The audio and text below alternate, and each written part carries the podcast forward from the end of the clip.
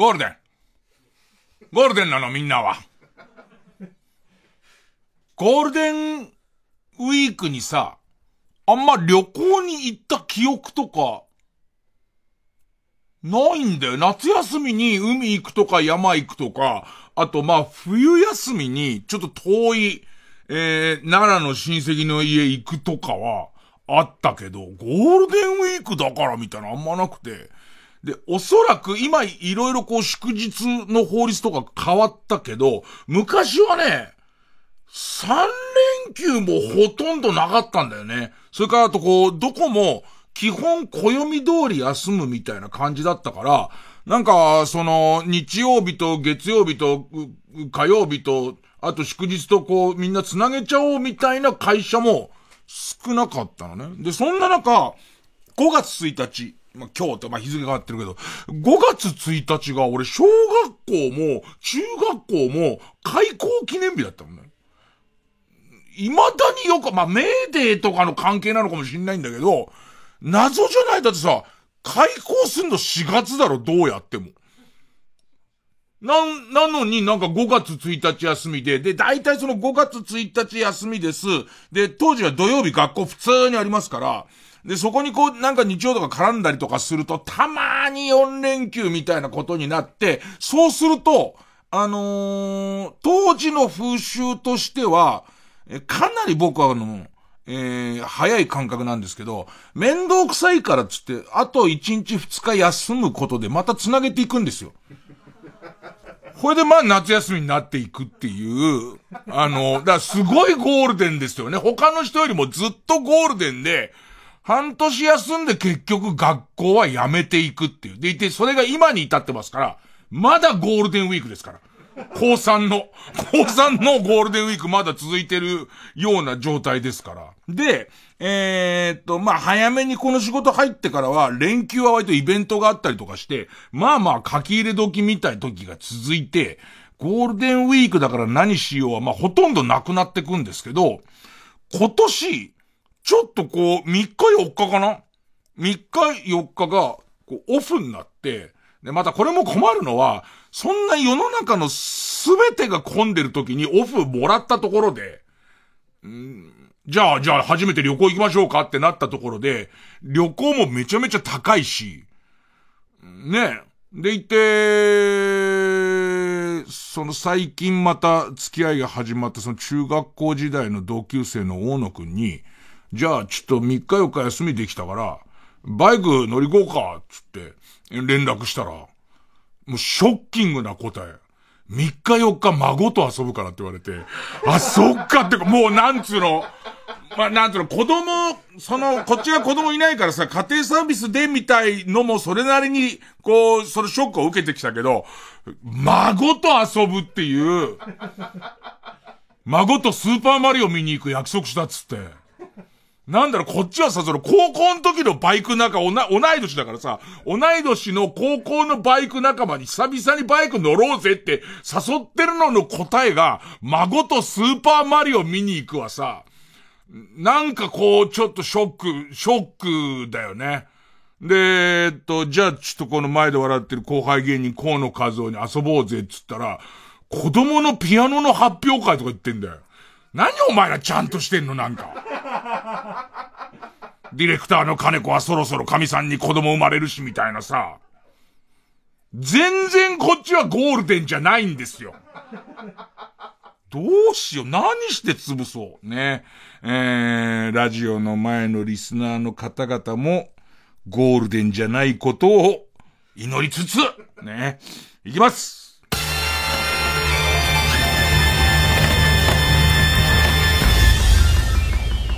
月曜ジャンク、伊集院光る、深夜のバカ力。行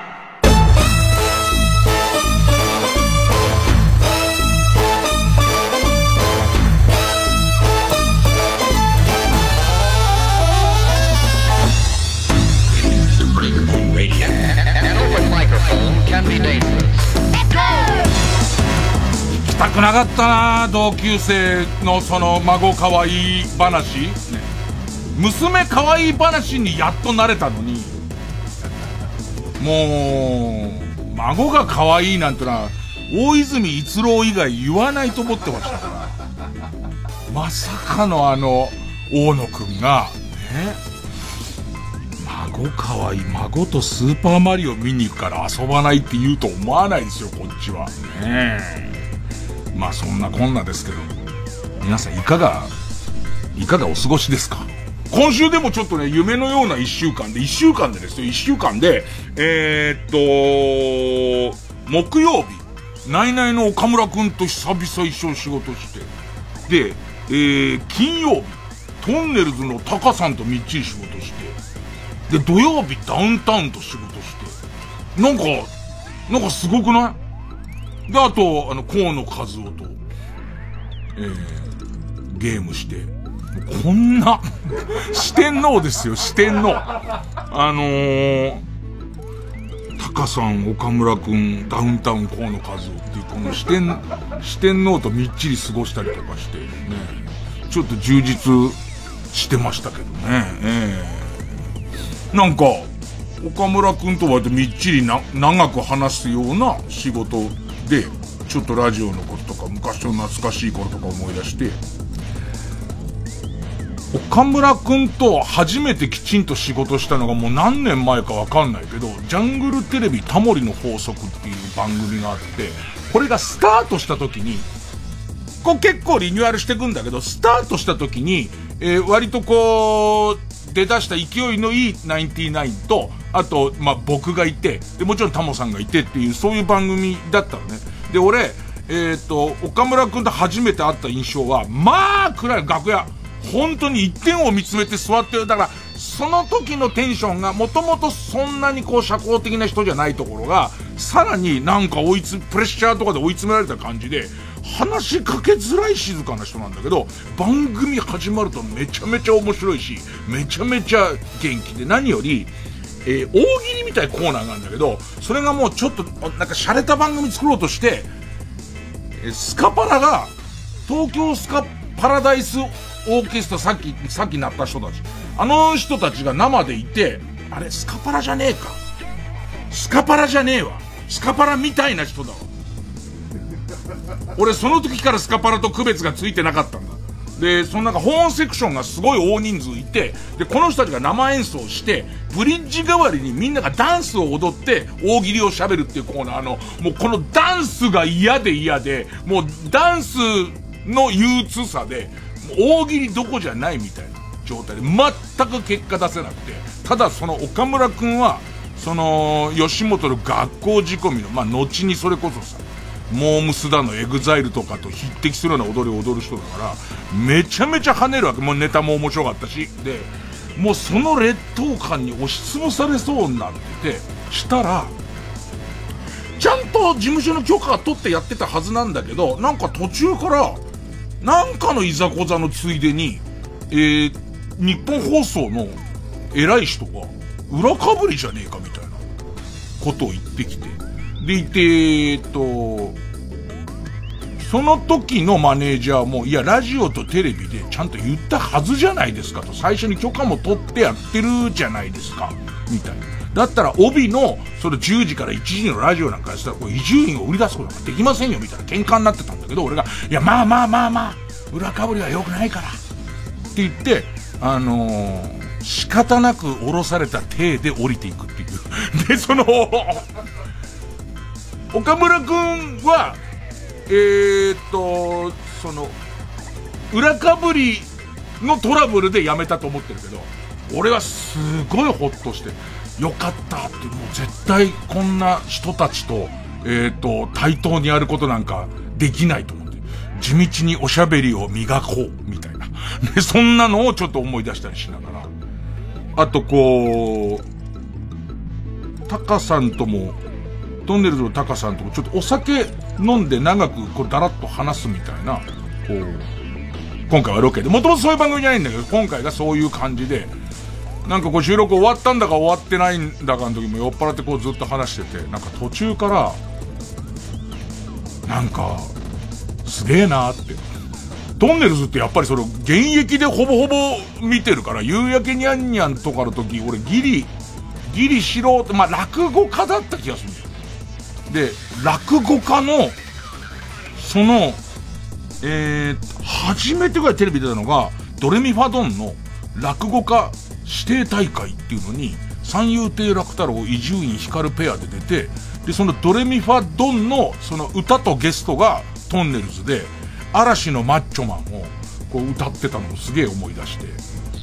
ああ、なんかすげえ時間経ってこうやって対等とは言わないけど、それ相手の冠番組だから、あ出れるようになったんだなぁ、なんつって。でいて、まあダウンタウンもそうだよね。ダウンタウンもすげえな、面白いな。河野和夫も。河野和夫と同じ部屋でゲームできるようになったんだなっていう。あの、ヒットマンの ヒットマンのね、えー、えー、今最強パンダース、最強パンダースとは名ばかりでですね、えー、相方と数年会ってないっていう、漫才してないとかじゃないですよ。数年会ってないっていう、ね、えー、あの河野さんと、ゲーム配信をやるとか、ね、まあまあ生きててよかったですよ。えー、スピッツ、美しい日で。ま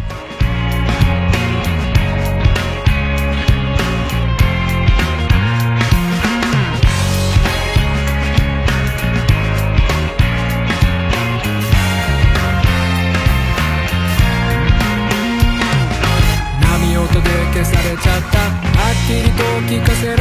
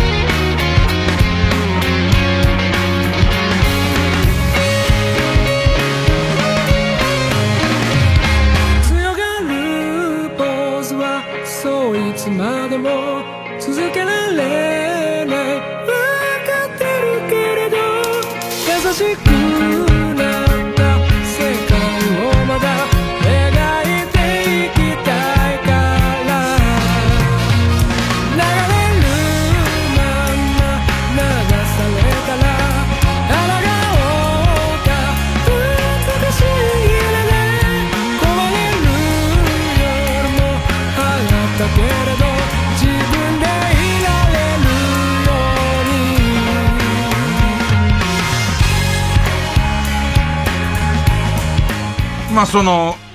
河野和夫ちゃんとも、腐ら園で長いですけど、えー、二人でこう、新しい競技を作りまして、今、僕らあの、えー、っと、スクワットマジシャンとしてな、スクワットマジックって知ってる？なんかあのさ、健康器具の一個でさ、その、えっと、ちょっと、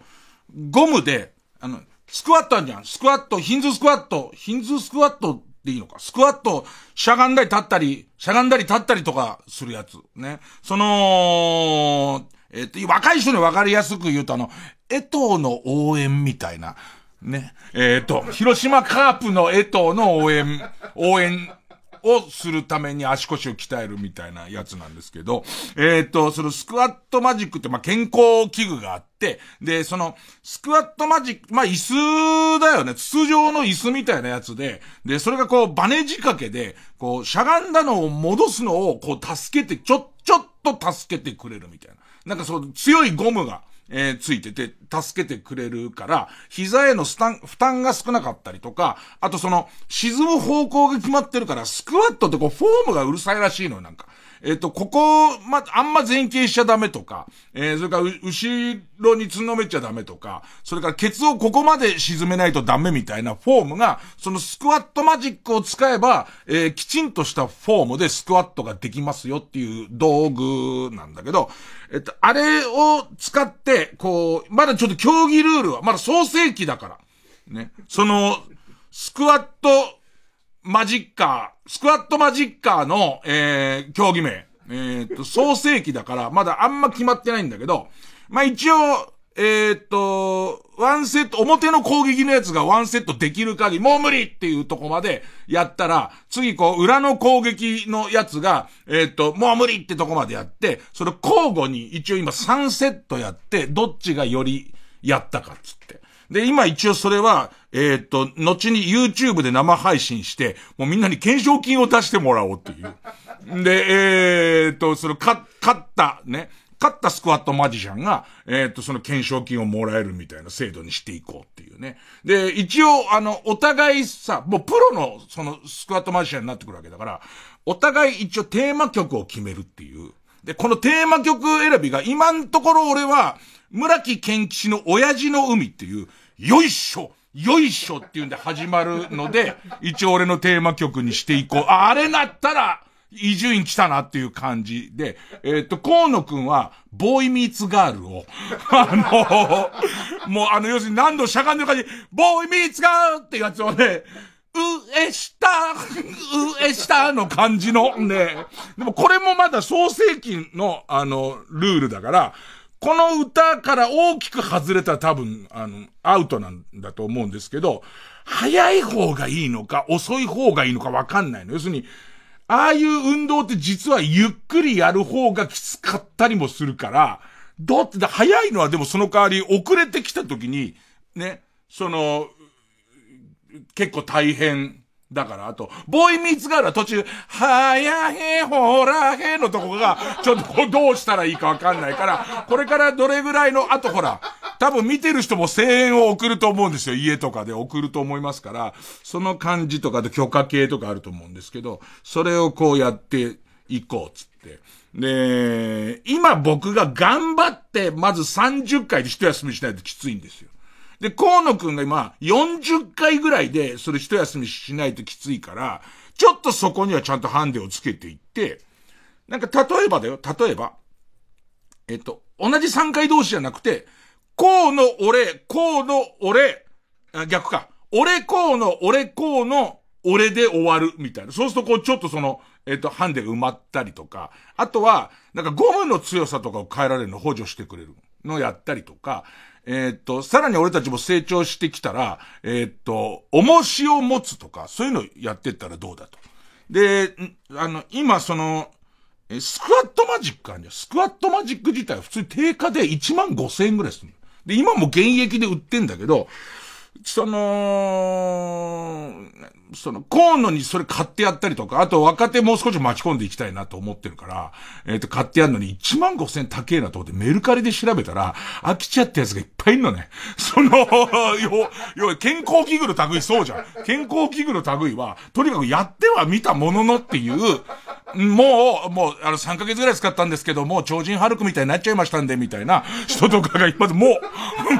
割とすぐなっちゃった。もう両足ももこもこみたいな、あの、人とかがもう売りに出しちゃってるから、今俺必ずメルカリ調べて、安い順に並べて、スクワットマジックのその、えっと、出品を見ては、細かくチェックすると、もうこれぐらい、俺も、もうなんだろう、今後そのスクワットマジック界の父と呼ばれる人になるわけだから、えー、スクワットマジッカー博物館ができたら、門中のとこに俺の胸像立つ予定だから、もう相当その辺は分かってるから、使い古してるスクワットマジックのゴムのへたり方とかを見ると、あ、これこのままいける。あのね、これも結構、あの、難しいなと思ったのは、まあ、メルカリだからさ、みんな決まった相場ってあんまないのよ。で、定価だと新品が1万5千円なんだけど、一番安いやつは2000円ぐらいからの。でいて、えっと、箱とか説明書はもうこっちは、説明書は書けって言われたら書けますから、こっちは。もう、ね、父ですから、スクワットマジックの父ですから、あ、スクワットマジッカーの父ですから、マジック自体多分誰か分かる人作ってるでしょうから、もう大体これこれぐらい下手ってんだとかわかるんですけど、替えゴムって、これさ、商売すげえ上手いやついるなと思うのは、ゴム割と下手るのよ、最終的に。ね、伸びたり縮んだりずっとしてるわけだから、俺みたいに思うやつ乗っけて。ゴム下手るんだけど、替えのゴムがなんかあんま売ってなくて。で、どっかの別の企業が、偶然スクワットマジックにも使えるゴム売ってんのよ。中国の企業が。ねえ。あ、すごいね、ああいうこう、目つけるやつ。だけどそれが、ちょっと足元見てて、ゴム3本使うんだけど、ゴム1本、1000円近くするの。スクワットマジック本体、そのゴム付きの本体、ゴムへたってること本体が2000円とかで、まあ一番安くて2000円、まあ相場3000円ぐらいで買えるのに、何それと思うから、だから自分はもう必ずメルカリチェックして安い順に並べて一個一個のその写真を拡大して、あ、これゴムちょっと来てんな、とか。ねえこれゴム大丈夫だな、みたいなやつをね、えー、その買って、今うちに、河野くんに、の家に1台と、うちに、えー、5台、スクワットマジックが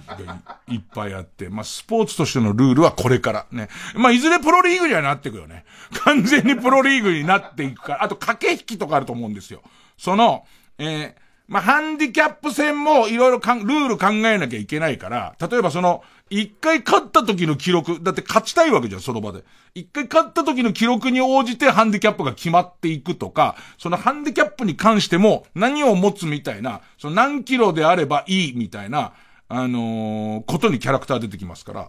なんかこう、生まれ故郷、それこそ、おばたのお兄さんとか新潟出身だからさ、5キロの、あいつしかも運動すごいできるからで、体は軽いわ、体力はあるか、あるわだから、あいつは5キロぐらいの重り持たせなきゃダメじゃん。したらあいつはさ、魚沼の出身だから、コシヒカリ5キロとかさ、そういうのも特色になっていくし、で、プロ化したらそこにもスポンサーがついていくだろうし、ね。で、一人引き受け、引き入れたいスタープレイヤーがいて、そいつが、えー、一緒に野球やってる、ず、また先シーズンも腕力だけでホームラン打ってる、なんか吉本マッチョ部つってこう、えー、っと、あの人、えー、クリスタル君のいるとこなんだっけえー、っと、えー、あ、みんなもう全然出てこない。えー、マジラブ。マジラブのクリスタル君って呼び方する。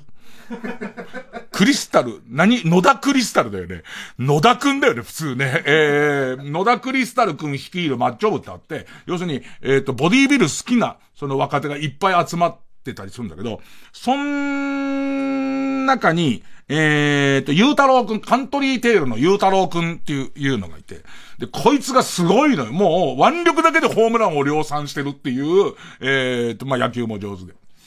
ゆうたろうくんを、一応スタープレイヤーとして入れたいよな、みたいな。ね。で、いて、ゆうたろうくんに、一応俺と河野で30回とか40回ぐらいなんだけどさ、って、これこれこういうルールでやろうと思ってるけど、もうもはやスクワットマジックとか補助なし、なしでも俺らに勝てるじゃんって話になって、で、さらには、そこに何かハンディキャップをつけなきゃなんないんだけど、ちなみに、こう、ボディビルのスクワットって重り持ってそのままあのスクワットやるやつあるじゃん。あれで、お前、その、30回とか40回やろうと思ったら、どれぐらいの重りを持つのって言ったら、40キロ捨てたよ。あいつ。40キロを持ったまま、三、その、しかも言ってたのが、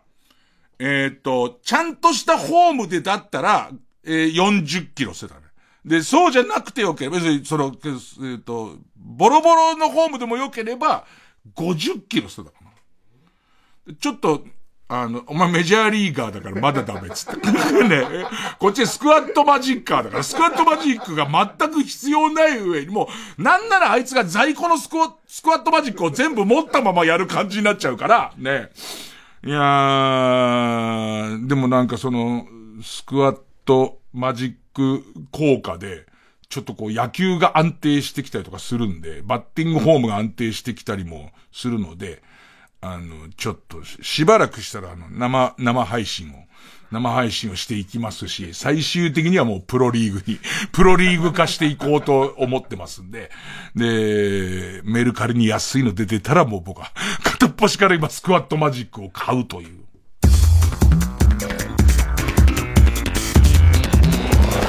ジャンク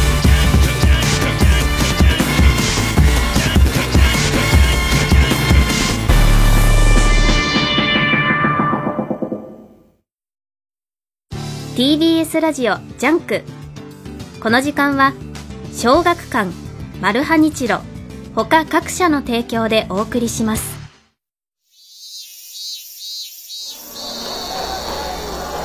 あの夏をもう一度。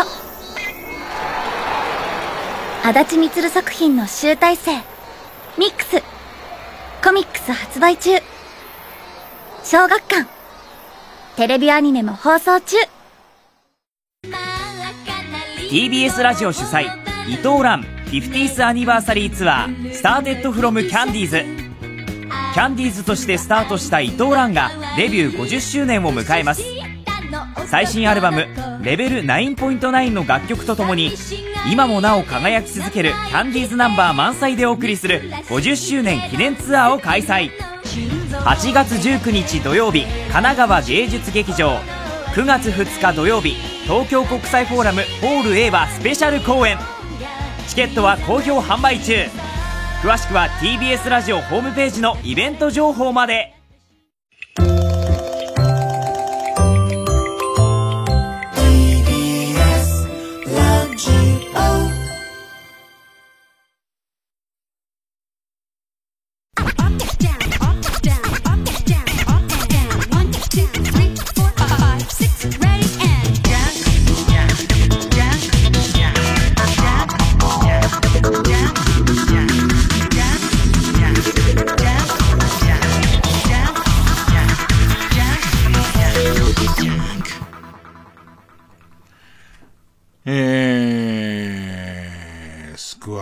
マジックと、あとそれこそ河野和夫ちゃんとはまた、あの、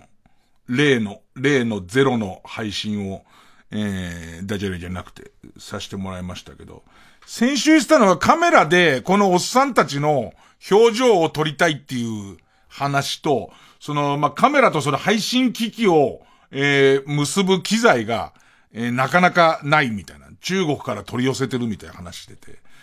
で、まあ、最初はその画面だけで、それプレステ5を使って、プレステ5自体にも生配信の機能がついてるんで、えー、を使って、えー、と、配信をしてたんだけど、ここにその、河野くんと僕とそれぞれのカメラをつけてみたいことをやっってくと、えっ、ー、と、プレステ5だけではちょっと配信がめんどくさいので、えー、一旦コンピューターを通してとか、それからその配信用の機材通してみたいな、そのバージョンアップをしていかなきゃなんないんだけど、まあ、その、3歩進んで2歩下がるっていうか、こうやろうと思うと、プレステ5自体の完成度が高いから、そのプレステのコントローラーにそれぞれのマイクとイヤホンつけて、でいて、その、配信すれば、僕らの、まあ、声は大体バランスよく配信されるし、それからその、ゲームの BGM みたいのも、まあまあまあちゃんと配信されるんだけど、これを一旦その、まあ、コンピューター通して、で、そこにこう、いろんな、こう、外からのものを繋いでとかやっていくと、途端になんか、えー、と、僕の声は聞こえるけど、河野くんの声は聞こえないとか、二人の声は聞こえるんだけど、えー、と、ゲームの BGM が入らないみたいな、まあ、いろんなトラブルを抱えていく中、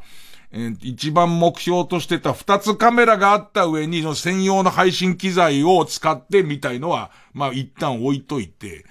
コンピューターと、えー、その、2個あるカメラの1個と、えー、っと、それからプレステ5つないで、なんとか配信ってことなんだけど、このカメラ自体、このカメラも、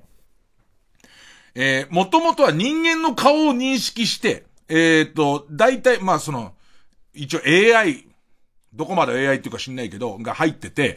大体バストアップぐらいでお願いしますとか、大体その顔を、えっ、と、アップでお願いしますみたいのを指定すると、勝手にその、360度だか180度だか、その、えっと、上下左右に動いてくれて、で、いつも、え、っと、あんまりにゲーム怖いからのけぞったりとかするし、ね。それ立ち上がったりとかしても、立ち上がったりとかしても、普通のカメラだったらもうおちんちんが丸出しになっちゃうじゃん。だけど、その顔ついてってくれるから、そのフルボッキしたおちんちんが丸出しになっちゃうじゃん。怖いゲームなんかやってたら。ねえ、いやいや、マリオならそうはならないけど、こっち怖いゲームやってるから、ね。で、もうそうするともういきなり俺がわーって怖くて、わーって立ち上がった瞬間に、もう誤解帳みたいな、ぐり返しみたいな、ぐり返しみたいになっちゃうじゃん。ね。でいて、急に画面のど真ん中に、なに、もう聞くみたいな、そういう状況になっちゃう。なっちゃうのが、その、勝手に言ってくれるから、顔についてってくれるからみたいな、まあ、超、割と高性能な、新しい、で、しかも小さいって新しいカメラを使って、って。まあまあ、この機能を活かしたまま、その専用の配信機材に行くのに、その謎の中国のメーカーがいるっていう、まあ、そういう状況なんだけど、結局それを河野くんと僕の一人一人一つずつにかませるのも、えー、ちょっと難しい。ね。えー、同じ機械が干渉し合っちゃうから、えー、難しいってことになり、えー、このズームの機能も使わず、ね、えー、っと、一人、一個ど真ん中にこのカメラを置いて、河野くんと僕が程よい距離を空けて、で、えっと、おっさん二人のツーショットの状態と、えっ、と、ゲーム画面って。で、そこにたどり着くんだって結構音声が出ないとか、まあまあ大騒ぎになってたんだけど、で、そのゲーム配信、そのゼロっていうゲームの、えー、配信を始めるんだけど、まあ、このカメラのスペックが高い。スペックが高すぎて、まあ、おっさんが二人仲良くこうやって座りながら、うわ、怖い怖い怖い怖い怖いみたいな話をずっと、そお化け出たお化け出たなんつって。ね、二人で、ね、二人で、えっ、ー、と、えー、ハモりながら、お化けなんてないさ、なんつってね。ね、ええー、お化けなんて嘘さ、なんつって。なんか、いろいろ修行のせいらしいよ、それが見えてたのは、みたいな。そういうね、えー、えー、むしろお化けじゃなくて本当にそこに老婆がいただけだからね。お化けなんて嘘さ。でっていう。ねで、ババアなん、なんで入ってきてんだうちにっていう、知らねえババアですけどっていう。お化けと知らねえババアなら、知らねえババアの方が怖いですけど、だけどお化けは嘘。的なやつを二人でこう歌いながら、あのー、やってきたわけです。ね、やってたんですけど、このカメラが高性能すぎて、別にさ、二人映るだけだったら俺他にも持ってるから別に GoPro でもいいし、画質なんかも別にちっちゃくしか映んないんだから、別にそのパソコン、ノートパソコンについてるカメラ使ってもいいんだけど、まあ、次への一歩だからっていうその新しいカメラ使ってると。で、このカメラは、フィンガーサインでモードが切り替えられるっていう。その二人いっぺんに映そうと思うと、顔を追尾する機能は切らないと。切ってるわけですよ。切ってるんだけど、その画面にパーを出すと、えっ、ー、と、次のモードに行きます。それから、えっ、ー、と、指2本で L のサインを出すと、えっ、ー、と、こっちに寄りますみたいな、勝手にズームをしてくれますみたいな、その、えー、一人で配信してる人がいろんなことをしながら、えっと、なんつうんですかね、よくある、えー、ラミレスが、ラミレスが現役時代にホームラン打つとベンチの前でゲッツってやってから、あいんやって横にスーってはけてくやつを慣れてないカメラさんついていっちゃうっていう、あの、本当はカメラからアウトするべきなのにもかかわらず、そこスーってついてっちゃうっていう、ね、その、ズンの飯尾くんのメガネを残してってしゃがんでるのに、しゃがんでる方の飯尾くんについてっちゃうカメラいるじゃん。ね、えー、あれが起きちゃダメだから、ね、あれが起きちゃダメ。追尾は、切ってるわけですよ。二人がツーショットでずっと映ってなきゃいけないから、切ってるのに、えー、切ってる。でいて、しかもその一人で配信するときはそれを自由自在できるから、えー、っと、飯尾くんが、メガネを残したいときには、えー、一旦その、えー、顔認識を切って、でいて、メガネ残して、ちゃんと掴みが終わったところで、次はじゃあパーを出せば、モードがその追尾のモードに変わるから、その先は追尾してくれるみたいな、割と優れもんで一人配信したりするには、とてもいいカメラなんですよ。だから、例えば、え、お料理 YouTuber みたいな人がお料理を撮ってるじゃないですか。で、いてこう、その、え、キッチンスタジオをいろいろ移動してる時にはついてきてほしいわけですよ。で、それは自動でついてきてくれるけれども、えっ、ー、と、画面の外で居眠りしてる弟子をぶん殴る時は、一旦、一旦そのパーのフィンガーサインで変えといてから、ボコシって音が、ね。持っていったレンコンがパキャッと音がして、戻ってきた時にはレンコンが第二関節が先のレンコンがなくて赤いっていう、その、ことができるっていうための、えっと、結構優れもののカメラなんですよ。なのに相当小さい。3センチ ×3 センチぐらいで、えっと、4K 撮れますみたいな、そういうやつなんですよ。で、まあ、二人で怖えな怖えなって言いながらまたビビってやってんだけど、なんかの時に俺がヒーってなった時に、ね、あまりに怖くて、ヒーってなった時に、多分手をパーにしたんだと思うんだよね。で、そのせいで、そのモードが俺の追尾モードに入っちゃって、で、見ててくれた人たちが、あれ、河野さんがもう映ってませんよっていう。で、見てる人はそんな何も知らんから、ね、ずっと伊集院さんのところに行ってます。伊集院さんしか映ってないですよって話がなるわけで、俺は分かって、河野も分かってないけど、河野はも画面に夢中だし。で、俺は分かってる。あ、なるほど。じゃあ追尾モードがどっかのタイミングに入っちゃったんだなと思うから、追尾モードをもう一回、その解除したいの。解除したいんだけど、えー、っと、一旦追尾で、河野くんのそばに行くと追尾で一旦ツーショットっていうか二人の顔映るから、そこで今度 L のやつを出してズームを変えて、ズームアウトしてまたツーショットに戻してからパーを出して、で、きちんとそこで固定にしたいわけ。で、河野くんもすっげえこう、序盤の山みてえな、すっげえ気持ち悪い強えお化けを退治してるところなのにもかわらず、急に俺が寄り添ってくるわけ、こう。いや、俺は追尾でこっちに戻して、河野くんの必死な顔を戻すのに、追尾で戻したいから、それがなんかこう使い勝手がよくわかんないのは、今まで追尾しないカメラなら自分でねじればいいことだけど、元々のポジションは合ってるわけだから、元のポジションにしたいから、俺、河野くんと、な、な、もう顔がぴったりこうくっついてる感じの、なんの、今の若い人にどうやら説明すればわかる？えっと、いけないルージュマジックの時の坂本龍一と今の清志郎のジャケットみたいな感じになってくわけよ。ね。で、そのもう顔をくっつ、一旦くけるから、河野は、すげえ怖えお化けとやってんのに、お前何なんだよっていう。なんでほっぺた同士をつけに来てんだよってなってビビってるわけよ。で、ビビってて、俺どうにもうまくいかないわけ、それが。どう、ゆっくり向いてくんだけど、向いてきたところで、一応その、えっと、え、L を出すんだけど、この L のフィンガースタイがなんか反応しくんないの。全然その、動いてくんない。さっき入ったっぱなしずっと、えっ、と、俺の追尾をし続ける状態なわけ。で、河野は河野で、ほっぺつけてからの、レディース4の、レディース4わかんねえ。ラビットっていう感じの。ねえねえ、一瞬どうしたどうしたってなってるし、で、さらには、もうちょっと諦めて、もう、とりあえずここでカメラ固定しようと思って、パーを出してんだけど、これが、急に見てる人からしたら、伊集院が除霊を始めた、何をやってんのかがわからないわけ。急に俺が、その、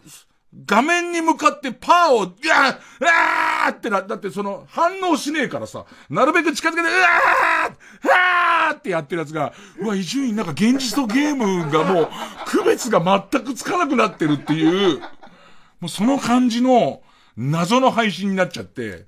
一応これが、まあ、バージョン0.2ぐらいまで来たんで、最終的には2つのカメラがそれぞれの顔を撮っている上にうまくレイアウトして、で、しかも、配信する機械の方も、すべての画像入力したものを、えっ、と、全部同時にハードディスクにレコーディングして、後で編集するときにスイッチングを変えたり長さを変えたりとか、できるっていう優れもんなんだけど、その先にこう、ど、いつどう到達するか、わからないまま、もうそれ以前に、USB-C から USB-C にする、えー、っと、ケーブルがないなんつって、一生懸命探して、俺嫌ってほどうちケーブルあるのね。でいて、そのケーブル、この、本当にケーブル入ってるでかい衣装ケース2個あって、開けると、あ、博士太郎さんって思うぐらい。思うぐらい、なんで人んちでこんな箱の中入ってんだろうと、思うぐらいケーブルあるのに、この USB-C から USB-C のケーブルが全然なくて、でもす、全部ひっくり返した間に、やたらライトニングケーブルから USB はすげえ出てくるのね。なぜなら、出先で忘れていってコンビニで買ってるから。びっくりするぐらい。5年分ぐらいある。5年分って何を1年分？だいたい5年持つだろ、普通に使ったら。なんかもうずーっと、ずーっとそんな感じで、全然うまくいかないで、でいて、うまくいかないともどかしいからさ、見てる人とかもこうしたらどうですかとか、ああしたらどうですかみたいなこと言ってくれるんだけども、うん、なんか嫌になっちゃったなってすぐなっちゃうし、ね、なんかもうめんどくさくなっちゃったなってすぐなるし、まあ、次、やろうと思ってた日は河野の子供のピアノの発表会だから、ちょっとまたね、しかもだから、ここが全然試行錯誤で、今回も前、前も言ったように急に始まっ、何時から始まりますよとかあんまなく急に始まった上に、始まったら最後、どうしてこの音が鳴らないのかわからないみたいなことに陥ってるから、一旦すいませんやめますって1時間後ぐらいまた始まったりしてるから、相変わらず何曜日の何時からやりますっていうことはないんだけど、まあ、あの、近いうちになんかその、えー、うん、うんよく、ね。運よくそのバージョン0.3に出会えたらね、えー、見てください。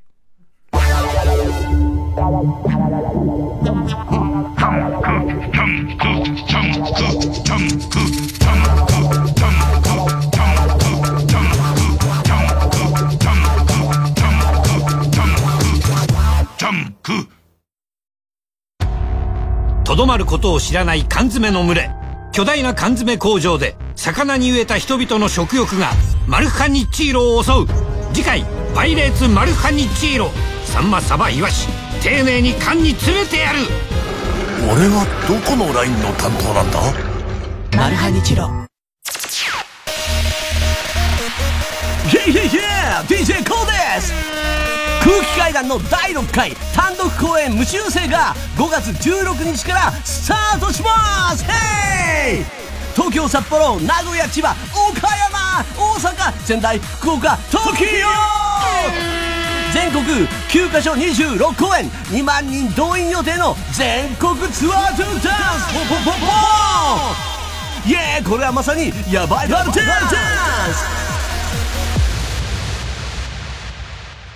詳しくは TBS ラジオのイベントページで。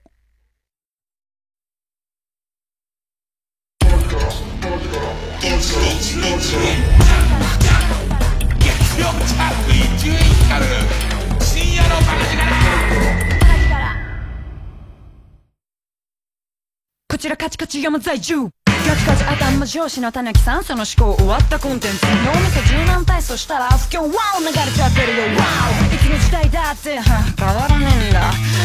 あの人のことねってあなたいやいやあんたのことですよ。ここでガチャリックスピンのカチカチ山をお聴きください。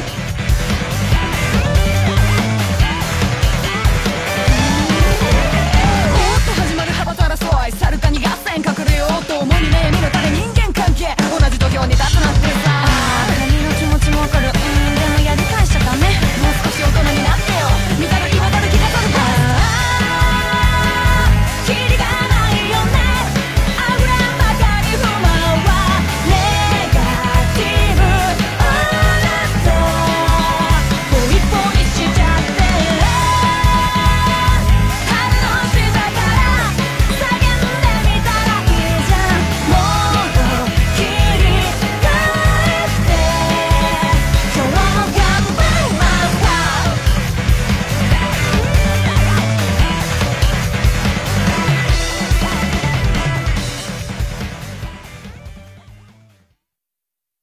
ラ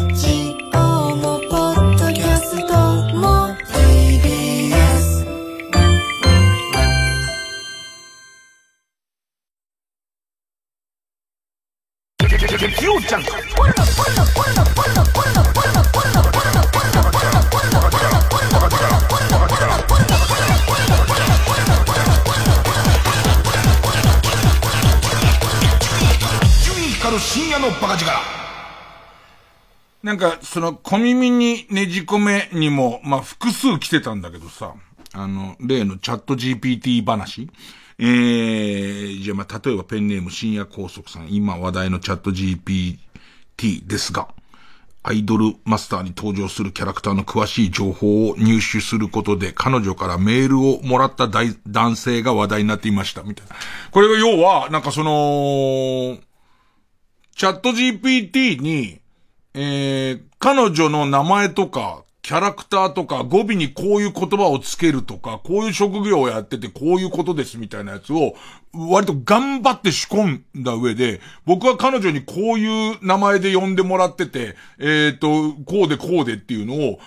延々と打ち込んだ結果、えー、チャット GPT から、今、リハーサル、レコーディングが終わ、終わったよーみたいな。で、すごい緊張しちゃったけど、えー、えっ、ー、と、誰々、ピカ、ピカちゃん、ピカちゃんプロデューサーのこと考えてたから、えっ、ー、と、なんとか上手にできました、みたいなメール来んの。だか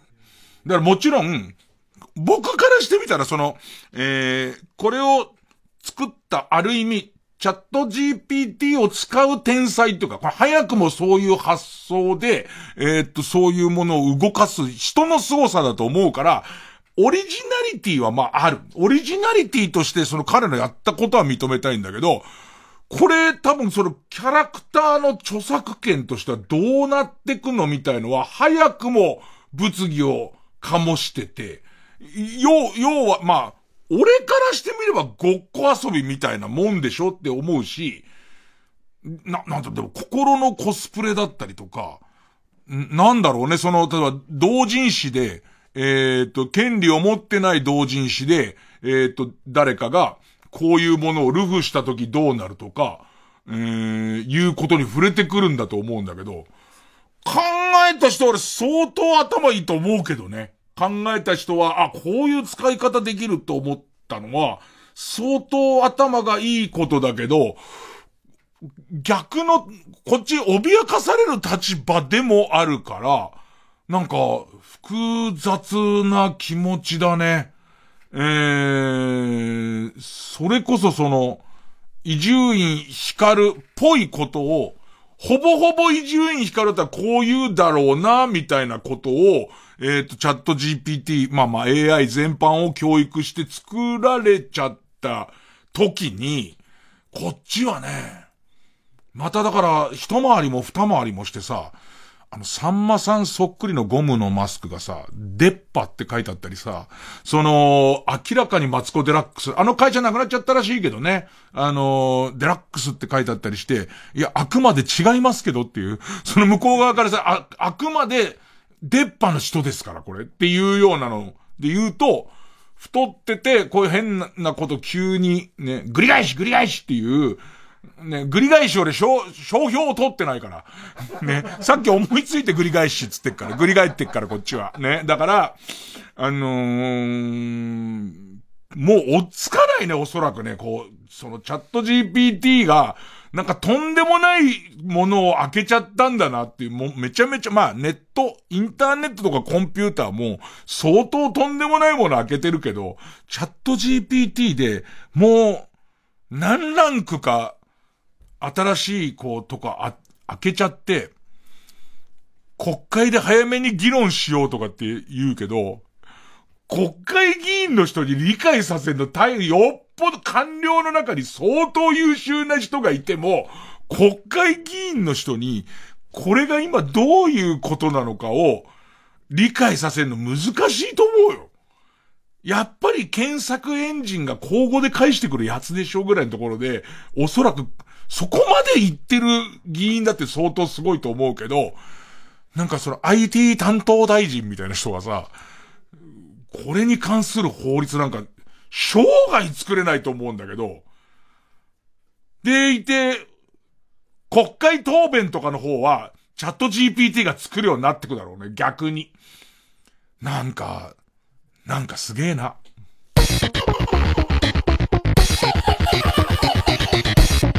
曜ジャンク伊集院光深夜のバカ力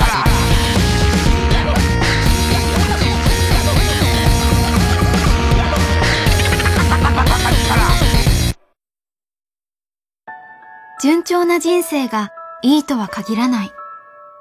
ちょっとだけ進んだり、たまに大きく進んだり、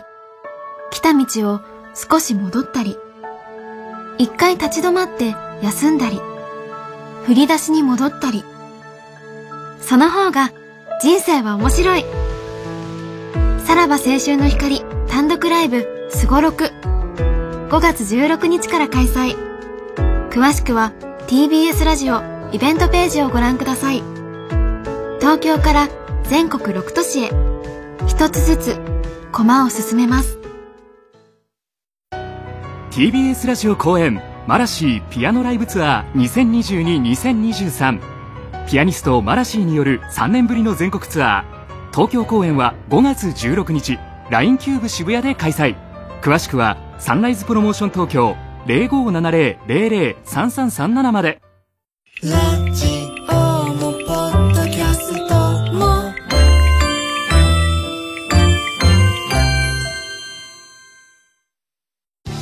TBS ラジオ JUNK。この時間は小学館マルハニチロ。他各社の提供でお送りしました。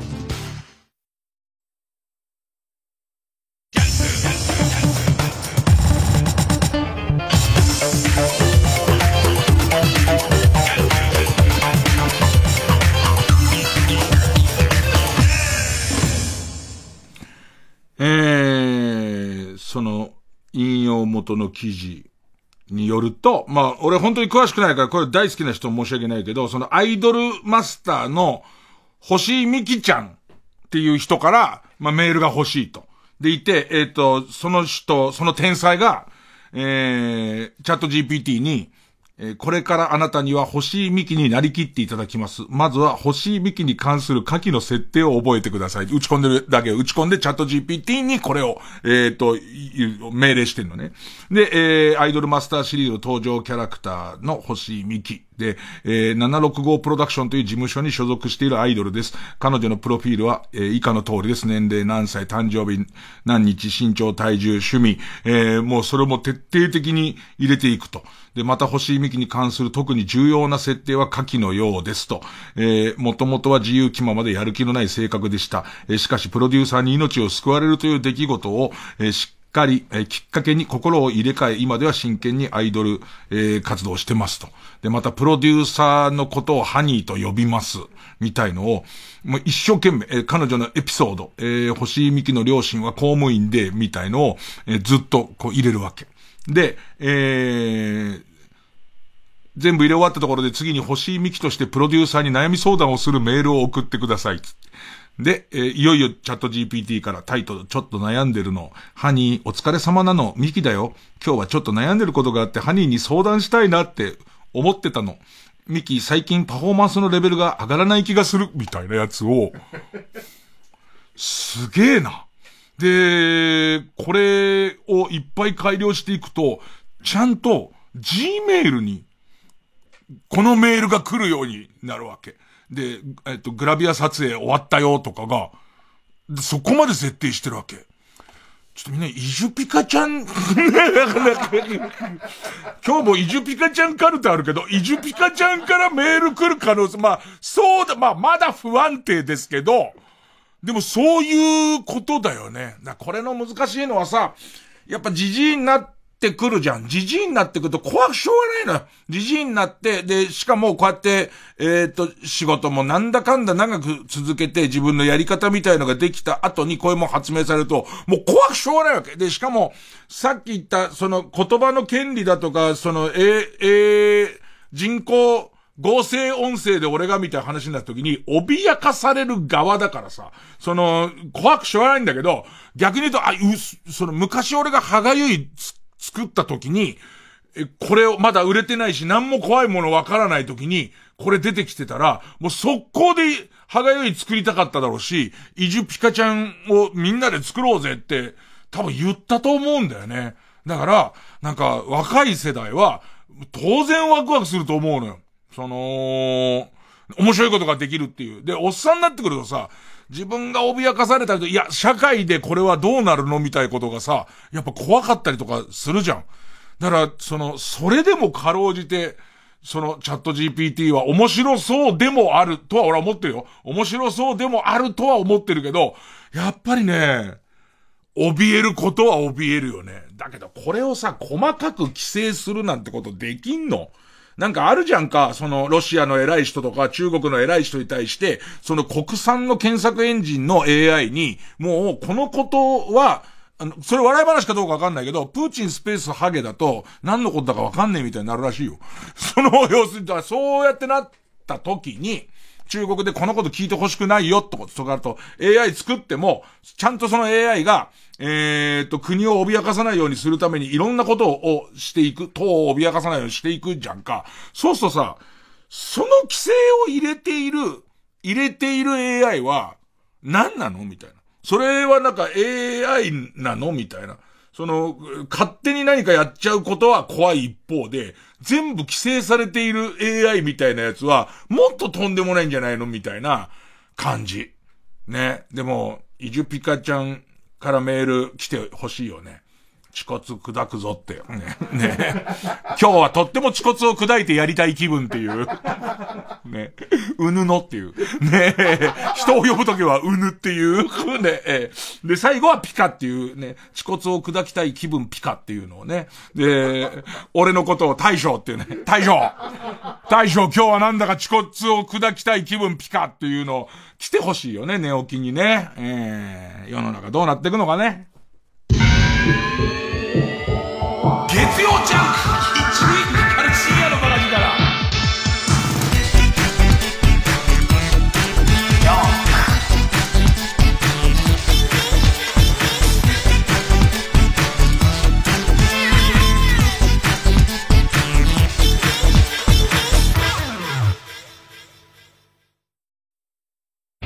TBS ラジオ公演「ラストマン・イン・ザ・ダーク」日曜劇場「ラストマン全盲の捜査官」と暗闇のソーシャルエンターテインメント「ダイアログ・イン・ザ・ダーク」のコラボイベントが開催中です。福山雅治さん演じる南ひろみは全盲の FBI 捜査官。音匂い温度手触り。視覚以外の感覚を研ぎ澄まし暗闇の中で目を使わない世界を体験できます。あなたは暗闇で何が見えるのか。6月30日まで東京竹芝ダイアログダイバーシティミュージアムにて開催。チケット販売中です。詳しくはラストマンインザダーク公式サイトまで。TBS ラジオ公演フェスタサマーミューザ川崎2023日本トップレベルのプロオーケストラが揃い踏みで名曲を披露。ジャズバレエお子様向けのピアノ公演などバラエティ豊かな全19公演。合言葉はお待ちどうサマーです。フェスタサマーミューザ川崎2023は、ミューザ川崎シンフォニーホールを中心に、7月22日から8月11日まで開催。チケット好評販売中。お問い合わせは044-520-0200ミューザ川崎シンフォニーホールチケットセンターまで。中川翔子です。私の誕生日5月5日に祝日比谷野音100周年ショコタンフェスを開催します。ご一緒するのは相川七瀬さん平野綾さんリトルグリーンモンスター江頭2時50分さん。詳しくは TBS ラジオのイベント情報をご覧ください。皆さん野音でお待ちしています。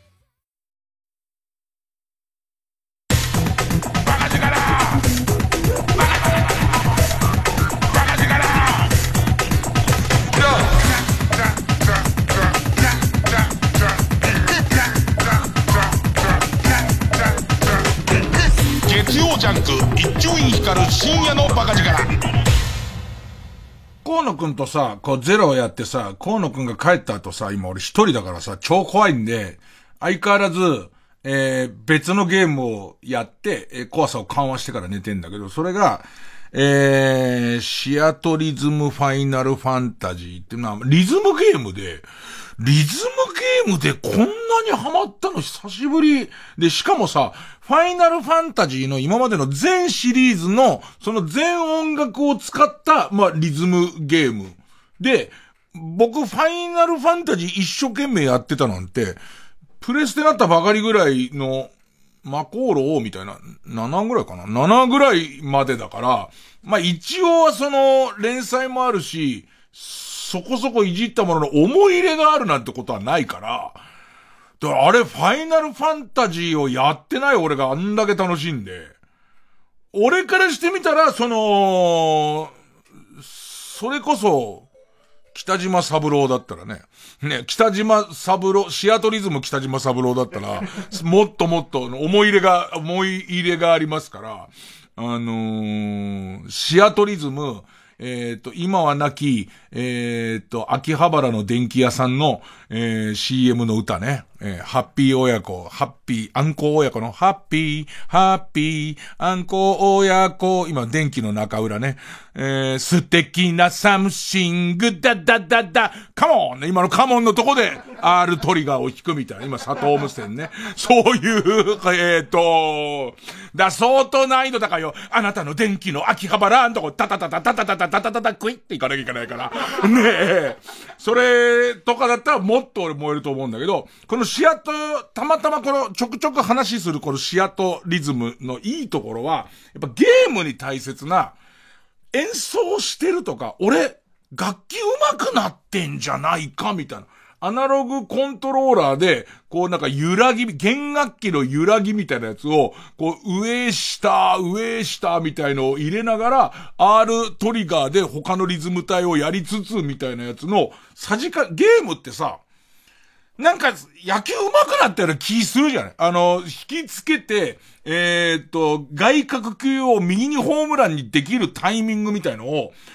パワープロで覚えると、なんかできるようになった気がするわけ。でも、間違いなくそれは嘘なの。一切 一切できない。ね。結局できないんだけど、その、えっ、と、苦労ほどほどに、苦労も楽しめる程度で、えっ、と、俺はうまいと思えるみたいなバランスが、このシアトリズムがめちゃくちゃ良くて、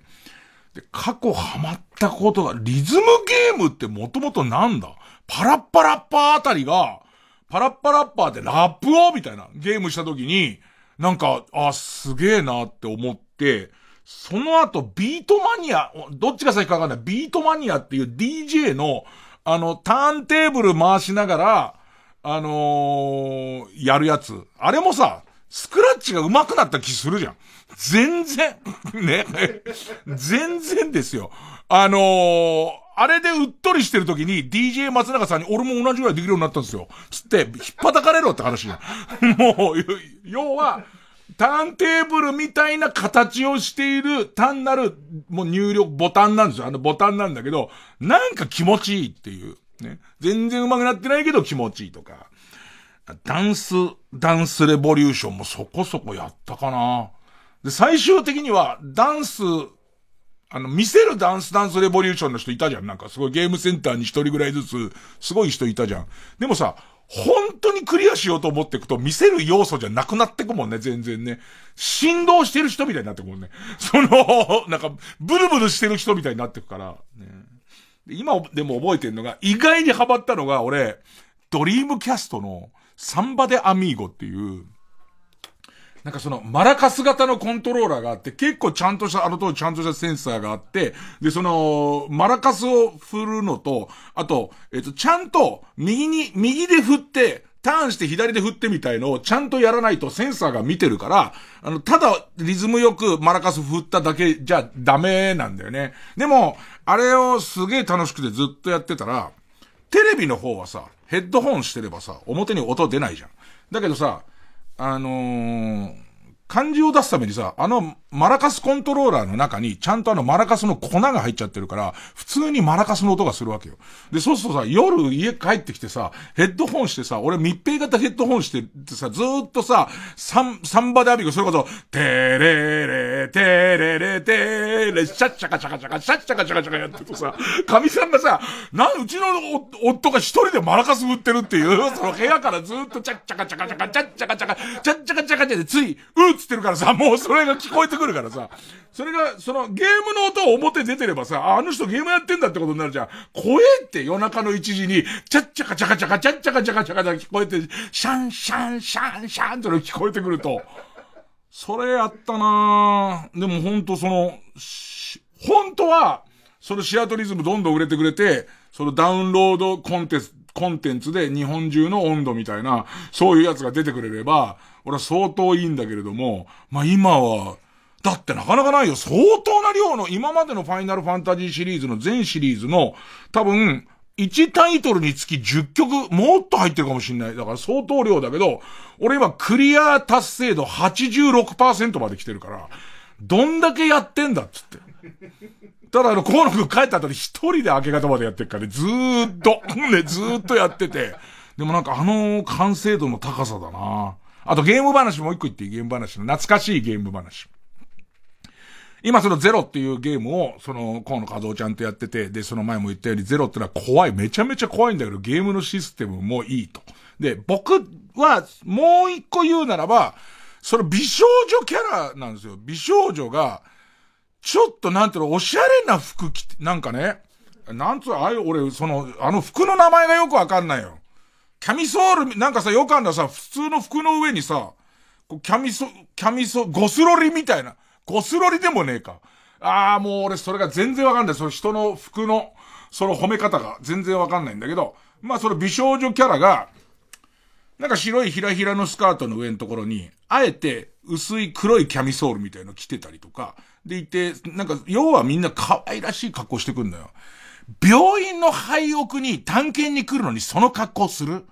ジャージじゃん。で、全員のジャージの色変えてくれれば、今誰かわかんない。で、それがなんかその本当に、あのー、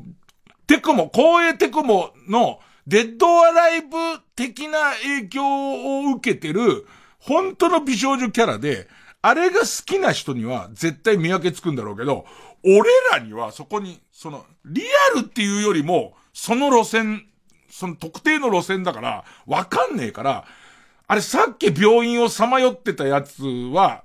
誰？みたいなのがずっとわかんないままだったりとかするから、ちょっとグラフィックは好きな人はお好きでしょうけど、俺には文句がある中で、過去のこ、その怖さとゲームシステムとグラフィックが一番合ってたゲームっていうのが、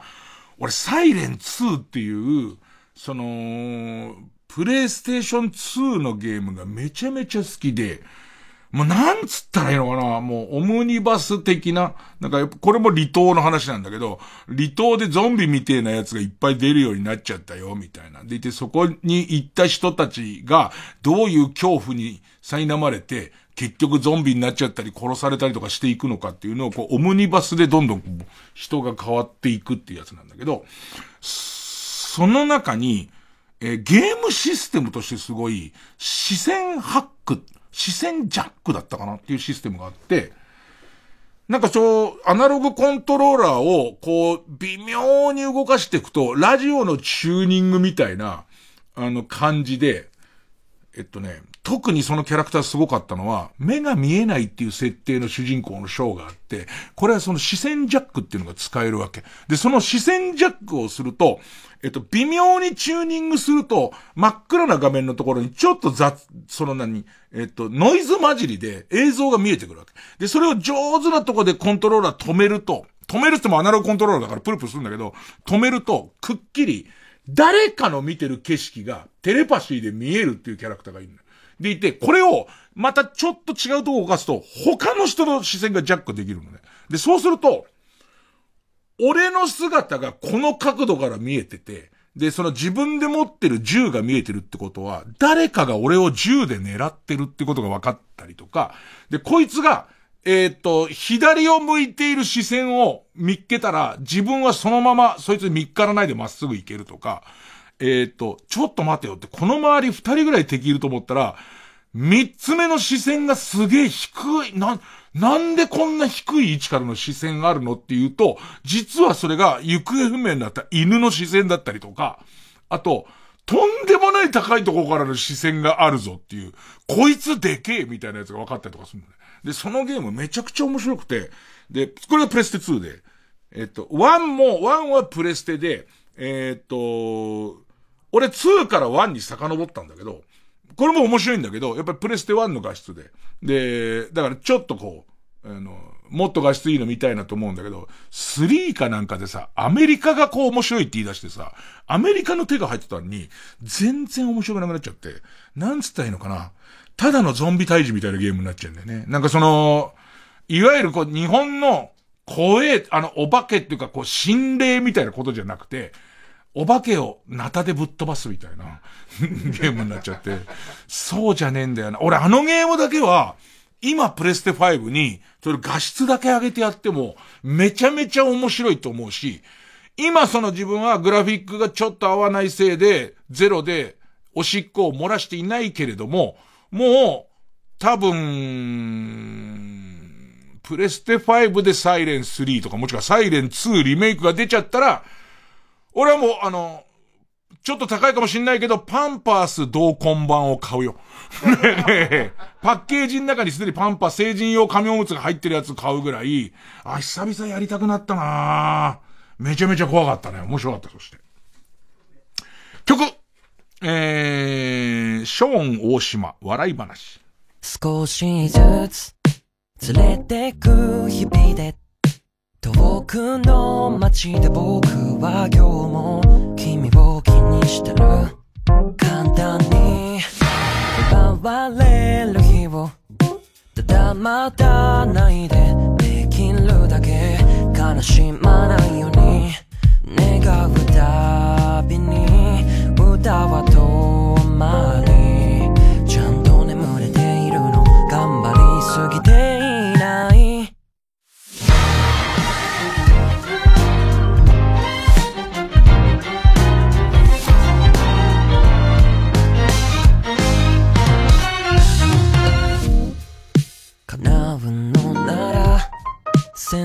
も誰かの痛みも見て見ぬふりをして君と食事並べ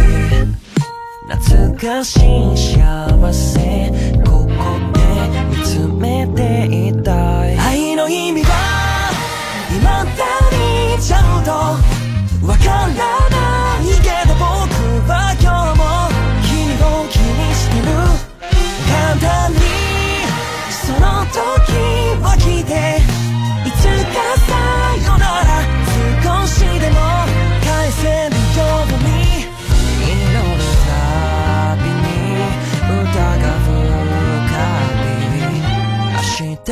もまた歌うのさ金子 D もサイレンやってて、サイレンは1からもう PS2、PS2 なんだ。俺多分1をやって、あ、ダメだってなって、えっと、うまくできなくて、2やってあんまりに面白くて、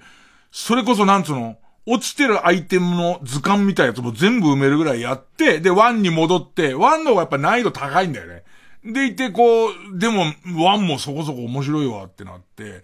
なんか覚えてんのは、その、視界ジャック、視線ジャック、その相手の視線を見るやつで、なんかね、地下道みたいなの出口出ると必ず猟銃で撃たれちゃうんだけど、その、その視界ジャックをやると、その、漁師のジジイみたいなやつが、俺をいつも狙ってるのがわかんだよね。でいて、その標準何発か撃って、弾込めてる間にそこを抜けるみたいなやつを、いろんなその視界ジャックをしながら、こう思いついていくのと、2だよね、ピエール滝くん出てんの。もう無口な、ちょっと、その、心が壊れちゃってる自衛官の、その、島に真相調べに来たけど、心が壊れていく自衛官みたいな役で、その滝くんが出てた。これが無口でめちゃめちゃ怖くて、滝くんに会ってもちょっと怖いって、もう、もうその本物の滝くん会ってもちょっと怖いぐらいの、そのテンションだったのめちゃくちゃ覚えてるなぁ。あの、あのグラフィックなんだよなあのグラフィックとあの衣装感とかがすげえいいんだよね。光栄のあの、なんつうのあのー、メイド喫茶の制服みたいの着てくんだよね。なぜ？自分が誘拐されて監禁されてた島に行くんだよ。そこの廃病院に、で、しかもその、一緒に監禁されてた仲間二人死んでんだよ。で、そこのところに真相を突き止めに行くっていう時に、なんでお前メイド喫茶の服みたいので行くんだよって、めちゃめちゃ思うし、あとグラフィックが良くなっちゃったからどうしてもわがままになっちゃうのは、なんかこう通路がせき止められて通路この先行けませんっていう時に、普通に車椅子が止まってたりとかするのね。で、車椅子とまたげまたげっていう、それまたげないのかよって思うんだけど、なんか本来だったら、いいじゃん。だってさ、呪いなんだからさ、そこ行こうとしたらなんか結界でさ、下腹、下腹部の鈍痛に、そのもう、すごい下腹部の鈍痛に見舞われるとかで、全然、もうひな、左の陰嚢が、ね、その、美少女の左の陰嚢袋がもう腫れちゃってなんだかわかんないけど腫れちゃうっていう。で、だか後でアイテム取った時に何か一つフラグが消えるんならいいんだけど、やっぱり相変わらず、プレステ5の画質にもかかわらず、なんでそこにボロボロの廃屋なんだから、ひっぺがせひっぺがせみたいな、毛破れ毛破れみたいなことを、開きます。これはもう開かないんです、みたいなことが、なんかやっぱむず、ゲームって難しいよね。そこを全部ちゃんとやってこうと思うと、まあ、そのいつまで経ってもキリはないんだろうけど、ね。まあ、でも、逆にそこが救い。そこでなんか、ああ、ゲームかって思うし。あとセーブポイントが少なすぎて、で、その、河野くんも僕もやられるんだけど、やられると戻される距離が長いんですよ。で、そうすると、こう途中にお化け屋敷的なギミックがたまにあって、ここを調べるのボタンを押すと、急に、えっ、ー、と、棚から、えっ、ー、と、うんと、瓶が落っこちるとか、それからそこを調べようとすると、なんか急に建物がガタガタガタって震えるみたいな、ドッキリアイテムがあるんだよ。ドッキリ仕掛けがあるんだけど、それを3回目ぐらいにやり直してる時の不愉快さね。もう驚かないし、みたいな、その感じとかね、えー、わがままだね。なんかね、そんだけやっといて。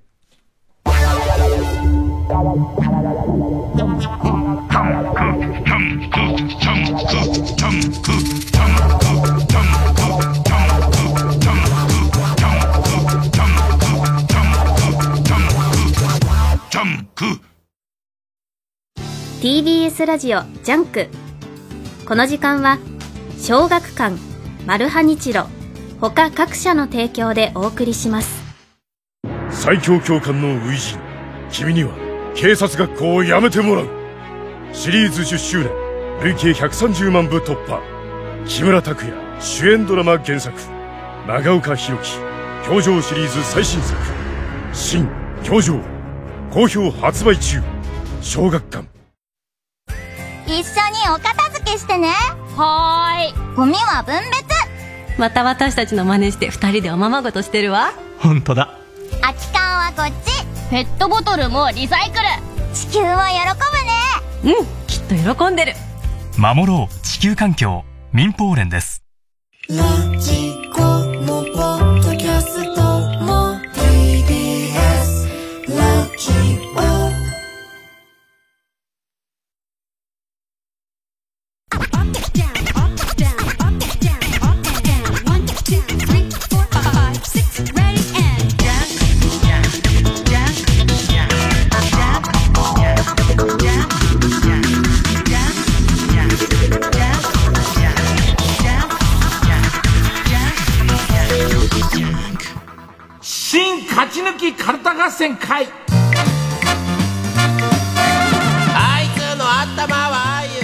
とゼルダ出るね。生きててよかったね。なんて言ってたのにね伊集院さんね。さあえー。番組オリジナルカルタを作ろうという新勝ち抜きカルタ合戦会です。このコーナー、毎回2つのテーマのカルタが戦って、生放送で番組を聞いている皆さんからのメール投票で勝敗を決めます。えー、対戦するのは、前の週に勝ち抜いてきたカルタと、現在たくさんのテーマを同時に募集している予選ブロックの中で一番盛り上がっているチャレンジャーのカルタです。えー、勝つごとに、あ行、家行、作業と進んで負けると予選ブロックに戻ります。えー、和行を勝ち抜ければカルタは完成でゴールインです。えー、同じ文字で3連敗するとテーマは消滅になります。で、えー、今週の対戦カードは、まずは現在勝ち抜き中。おてんばで泣き虫、いたずら大好きだけど、魔法の国のプリンセス。魔法少女、イジュピカちゃんのキラキラした日常が知れる、女の子向けのとっても可愛いカルタを作ろうというテーマの、魔法少女、イジュピカちゃんカルタ。今週は他行のカルタになります。わあ、チャット GPT に全部打ち込んでみたいよね。さすがのチャット GPT も混乱すると思うけどね。えーえー、対する予選ブロックから登場するカルタは、ただただカレーに関することがテーマのみんな大好きカレーライスカルタ。快進撃だったんだけど、や行で止まったんだよね。やゆよの3文字になる、まあ第一関門ですからね。えー、今週や行に再挑戦です。さあ、対戦いきます。まずはこちら。魔法少女イジュピーカちゃんカルタ。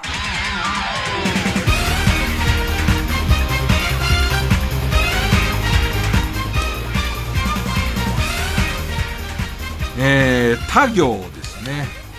え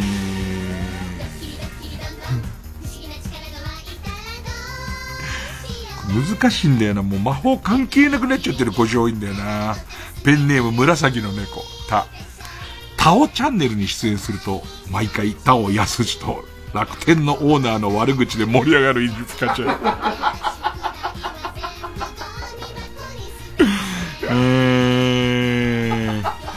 タオさん、あの、野球おじさん、あの、まあ、他局で申し訳ないですけども、野球おじさんって番組出てもらったんですけど、よかった。タオさん、ほんとよかったよね。タオさん、相変わらず爽やかな、それこそ中日ドラゴンズのほぼほぼ新人選手が、すごい選手だったんだけど、が、テレビで当時アイドルの三田寛子とかと、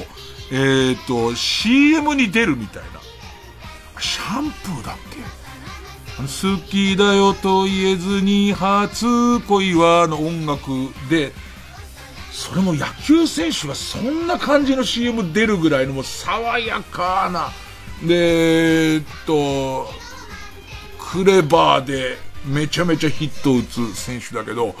まあ、思ったこと全部言うね。ええ。楽天のオーナーの話、あの、こっちが遠慮して止めるからね。やべんじゃねえかと思って。ねえ。えー、ペンネームカルロス、カルロス・イベリコブた、たとえ刃物で体を切られようとも、傷口にイーチコを吹きかければたちまち治るイジュピカチャン。いやいや、ケアルとかほら。じゃあ、ケアルとかは何のためにあるのね？回復魔法は何のためにあるの？イーチコブーってぶっかけてんだったら。うん。えー、ペンネームそろそろ旧姓中山た。そろそろ最終回かも、これ。えー、た。大好きな夫や子供、家までも全部自分の魔法で作り上げた幻想だったピカの巻。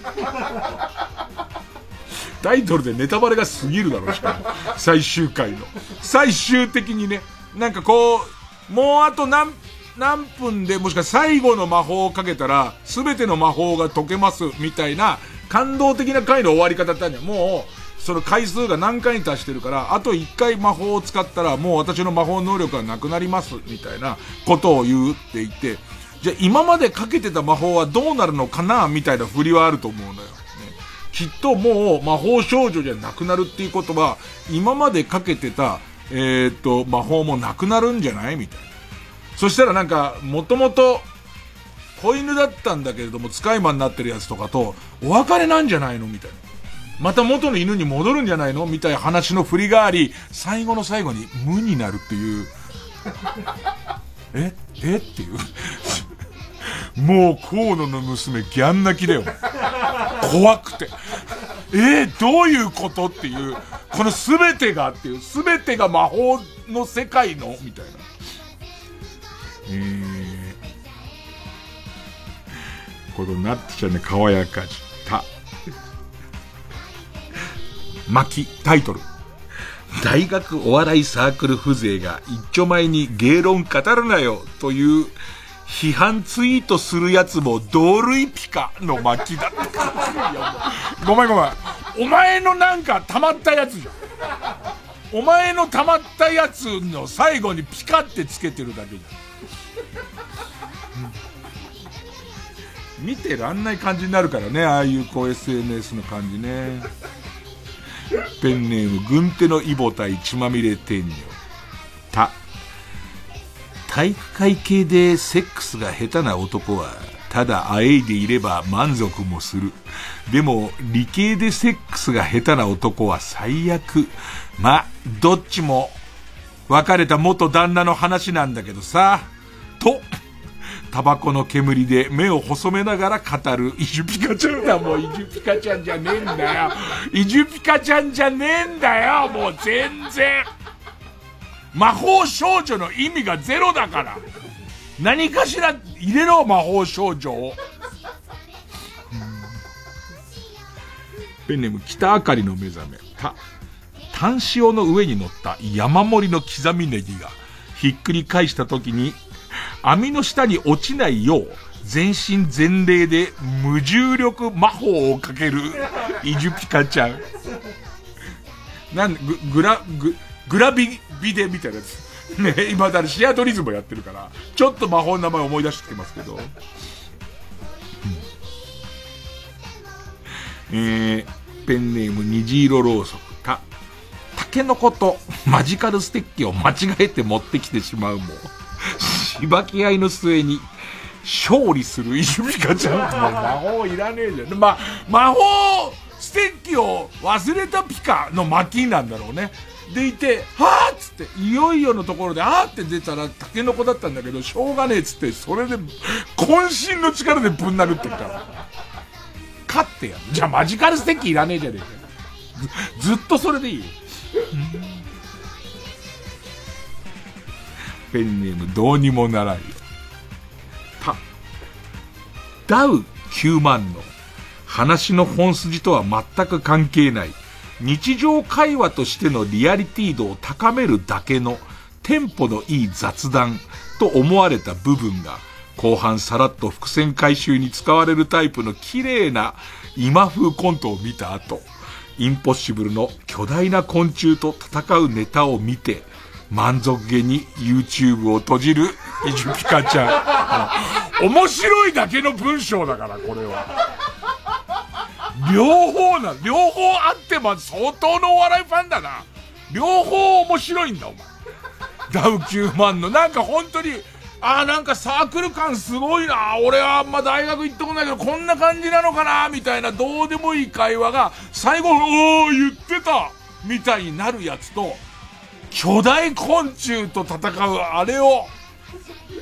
首切られてブシューってなってる、あの感じを、両方見て満足なんだよね。片方でちょっと気取りすぎちゃったな、私、みたいな。ね。もうずるいわ。禁止にしていきますからね。調子に乗ってこれを追っかけていくと、もうイジュピカちゃんじゃなくなっちゃいますから。うんペンネーム。俺は話を聞け。このペンネームすげえ好きなんだよね。俺は話を聞け。自覚はあんだね。かかっちゃうんだよ。好きな話題だとかかっちゃって人の話聞かないって自覚はあんの。た。たまたまの発音が睾丸の方のたまたまになってしまう魔法を日本全国の女子アナにかけてやったピカの巻。魔法出てくるから。ちゃんと。ね。ペンネーム、汚い手でいじりました。立川市に住む魔法少女に朗報というターゲットがピンポイントすぎるネット広告が怖くなり。すげえわかるよ。ね。文京区に住むダイエット中の中年男子諸君とか、TikTok の途中とか出てくると、なになになになに何で？何で？何でそれってなるじゃん。怖くなり、広告ブロックアプリ導入を決めたイジュピカちゃん。もう、魔法なやつ。魔法で解決しろよ、魔法でなんとかなんだろ、それよ。この後ですね、えー、悪い例を羅列いたします。ペンネームボブサップさんです。た、WBC をバカの一つ覚えみたいにいつまでもしがんでねえで少しはペナントレースの行方の方も追っかけろピカの巻です。ね溜まったものだけで構成されたやつです。溜まったものにピカをつけただけです。ね、ボブサップ。他、ダウンタウンなどの大御所芸人を逆に軽く扱うという若手のやる、やり口はもうお腹いっぱいだピカの巻。えー、ペンネームボブサップ、脱力タイムズやゴッドタンみたいなちょっと濃いめのバラエティを見ただけで分かったような口を聞くような輩が、実は一番厄介なタイプなピカーの巻。えー、他行でこの、この手のネタはもう採用されませんから。魔法をちゃんと使ってください。ね、ペンネームボブサップ、た、立ち上がりは強く当たって、あとは流れでお願いしますと、前日に敵にメールをしておくイジュピカちゃん。魔法魔法ただの注射ね、専門用語で言う注射、これは。ペンネームウルトラマンキダ太郎ち。ちくわの穴に岩下の新生姜を詰めたものを魚に、今日も4リットルペットボトルの焼酎を丸々開けてしまうイジュピカちゃん。うん。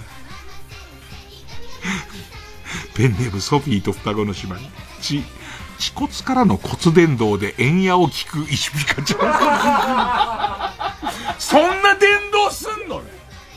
恥骨のところにこう挟むやつ、挟んで、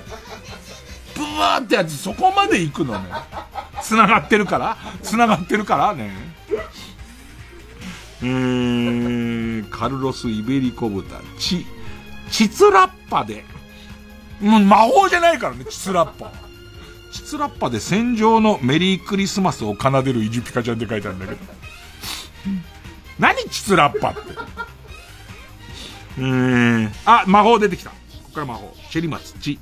厨房ですよで自分の料理に星一つを出したマチャーキめがけて、メテオを唱えるイジュピカちゃん。壮大な、壮大なやつですけど。MP も相当使うやつですけども。焼け野原みたいになっちゃうやつですけど。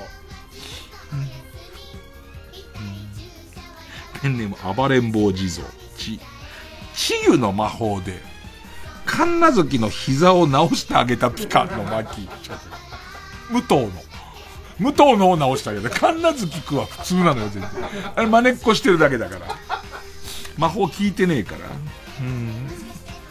ペンネーム、ピストルチョコ。つ、包み下をまた眠らせるイジュピカちゃん。スリープなのスリープかけられてんのまたね。ペンネーム豆腐小僧。つ、つま先部分から刃物が飛び出す仕掛けの靴を履いているイジュピカちゃん。いやもう魔法とかじゃないじゃん、もうあれ使うようになったら。あれの、こう、トーキックの回し蹴りみたいなやつだよね。一回転してね。出て、こう、顔一つで避けた感じなんだけど、手前でシャンって出るから、ね、頸動脈スッつって、そのままシュッて引っ込むから、スローで見ないと、その後時が止まってブッシャーってなった理由がわかんねえけど、魔法。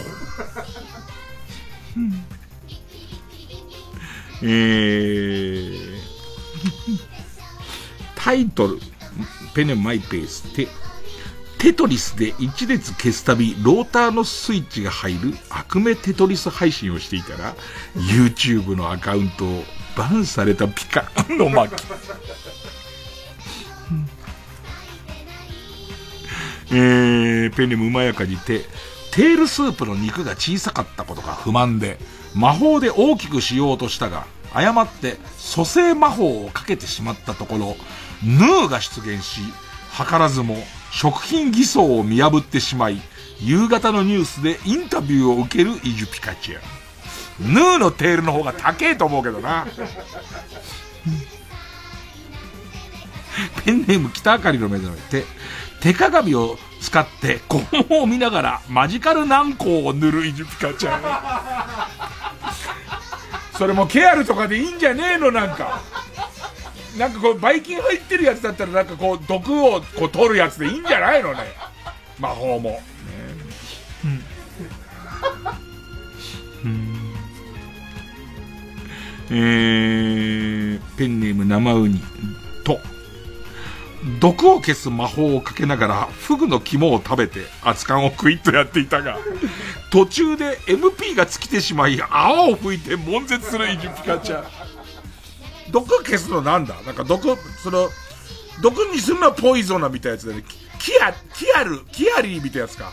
でもう、だからその、全部、フグの肝なんだけど、必ずキアリーかけてから食って、うんめえなーってやってんだけど、その手順を忘れちゃったんだろうね、酔っ払ってね。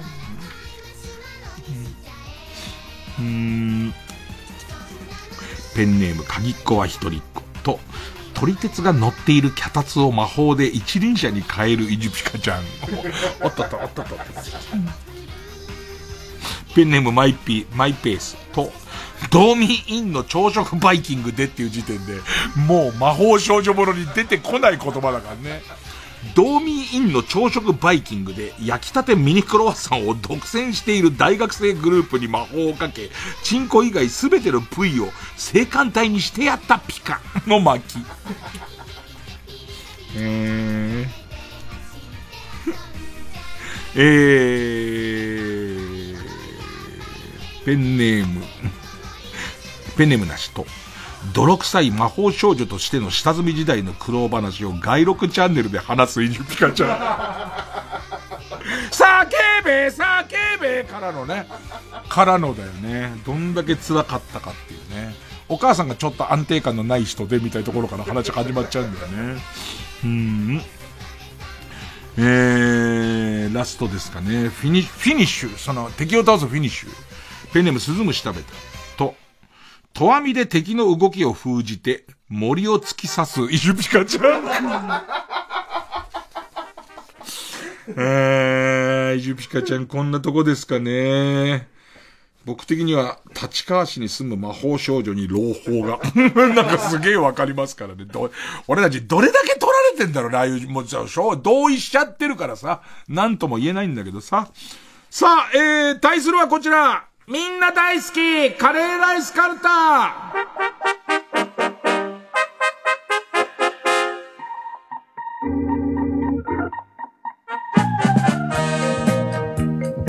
お口がロロロ。えー、やゆうよです。難関です。ペンネームウルトラマンキダ太郎。いや、やっぱり取調室で食べるカツカレーは一味も二味も違うよね。えー、食べたことないし、取り調べ室にも行ったことがない。お前遅れてるな。遅れてるの問題じゃねえんだよ。新しくできたなんかこう、えー、イン、インドカレー、スープカレーの店行ったことないのみたいな言い方すんじゃないペンネーム、BJ サトル。いや、山盛りのカレーを手に持って食べながら、こちらに向かって猛ダッシュしてくる男がいたので、怖くてエレベーターの閉じるボタンを連打してしまいました。怖い、怖いね。うわーってやりながらすげえダッシュで来るわけでしょ。で、その、閉じるボタンをすげえ連打して、でいて、やったよギリいけると思ったら、真ん中のカキンと音がして、スプーン挟まれてるから。ほいで開くからね、あー、あー、あーってなっちゃうよね、こっち。でいて、そいつがずーっとまた静かにカレー食べ出すんだ。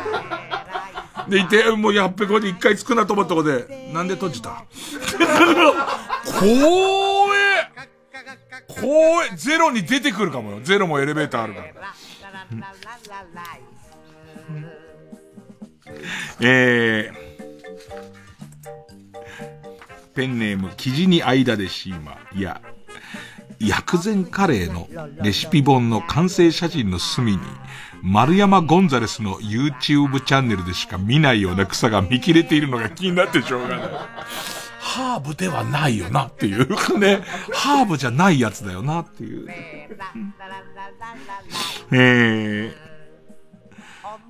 ペンネーム、終電万事、いや、夜間の中にレトルトカレーを突っ込んで、そのままお湯を沸かすことで、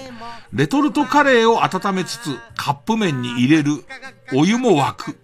というライフハックを思いついたところで、警察がやってきて、逃亡生活は終了しました。急展開だろ。ソフィーと双子の姉妹。いや、野生の山村もみじの足の毛がもういい。なんて書き出しなんだよ。世の中にこんな書き出しの文章はないよ。多分、ソフィーと双子の姉妹さんも手だれの人だから、いやーでいろんなの考えてって、山村もみじだと思って、一旦山村もみじはキープしたんだけど、待てよって、野生ってつけた方が面白いってなったんだろうね。野生の山村もみじの足の怪我も癒え、のに返す時が来ました。野生の山村もみじは一目散に走り去ると、一度だけ振り向き森に消えていきました。私には、それが、カレーありがとね、と言っているように、思えました。何これ？何この絵本の最後のページ？なんか、その、家の、その丹精込めて育ててた芋をさ、えー、イノシシが荒らすんで罠かけてさ、ある朝かかったと思ったら、おめえイノシシでねえ、もみじでねえかっていうで、それを取れたてのじゃがいもがいっぱい入ったカレーとかをもみじに食べさせることで、もみじもいつしかまた飛べるようになっていくんだよね。ね、破れた和服も、ちゃんと縫ってあげたし、ね、で、最後のシーンですよね。何言ってんの？俺もお前も。ね そしてお前らは何を聞いてるの？えー、ペンネーム、ただ今日を生きる。いや、屋号、カレーの具として入れてみたけど、エビの代わりには到底ならない。ペンネーム、チェリマツ。や、ヤンボー麻婆薬膳カレー大好き熟女天気予報薬膳カレー大好き熟女もなんか来ちゃって天気予報言うんだろうね。雨の日は、あえてカフェで小説読んでますみたいなこと言うんでしょ？ねえ、言うんでしょうよ。ねえ。なんかこう、成功うどくな感じを出していくんでしょ？都会の片隅で。ね。えー、ペンネーム、釧路ダンディ、いや。あ、野球が見たいだけなんで、いや、野球が見たいだけなんで、ココナッツミルク入りの超本格グリーンカレーとかはいいです。もう、何でもいいんだよ。えー、ペンネーム、笠井明宏。いや、焼けた石にシャバシャバのスープカレーをぶっかけたから、サウナ中がカレーの匂いでいっぱいになりました。焼きカレーの話とかじゃないんだね。サウナでバカなことやってるやつなんだね。八幡、いや、山下清先生が、真っ白なおにぎりではなく、真っ黄色のカレーピラフのおにぎりを食べている。うまいんだよな。味があった方がうまいんだな、やっぱり。ね、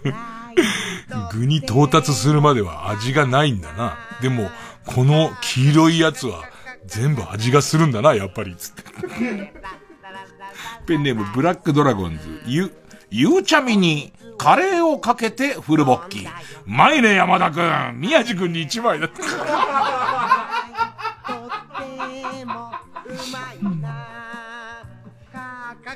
ペンネームブラックドラゴンズ。ゆ、ゆかりご飯にしたの？今日カレーなのに？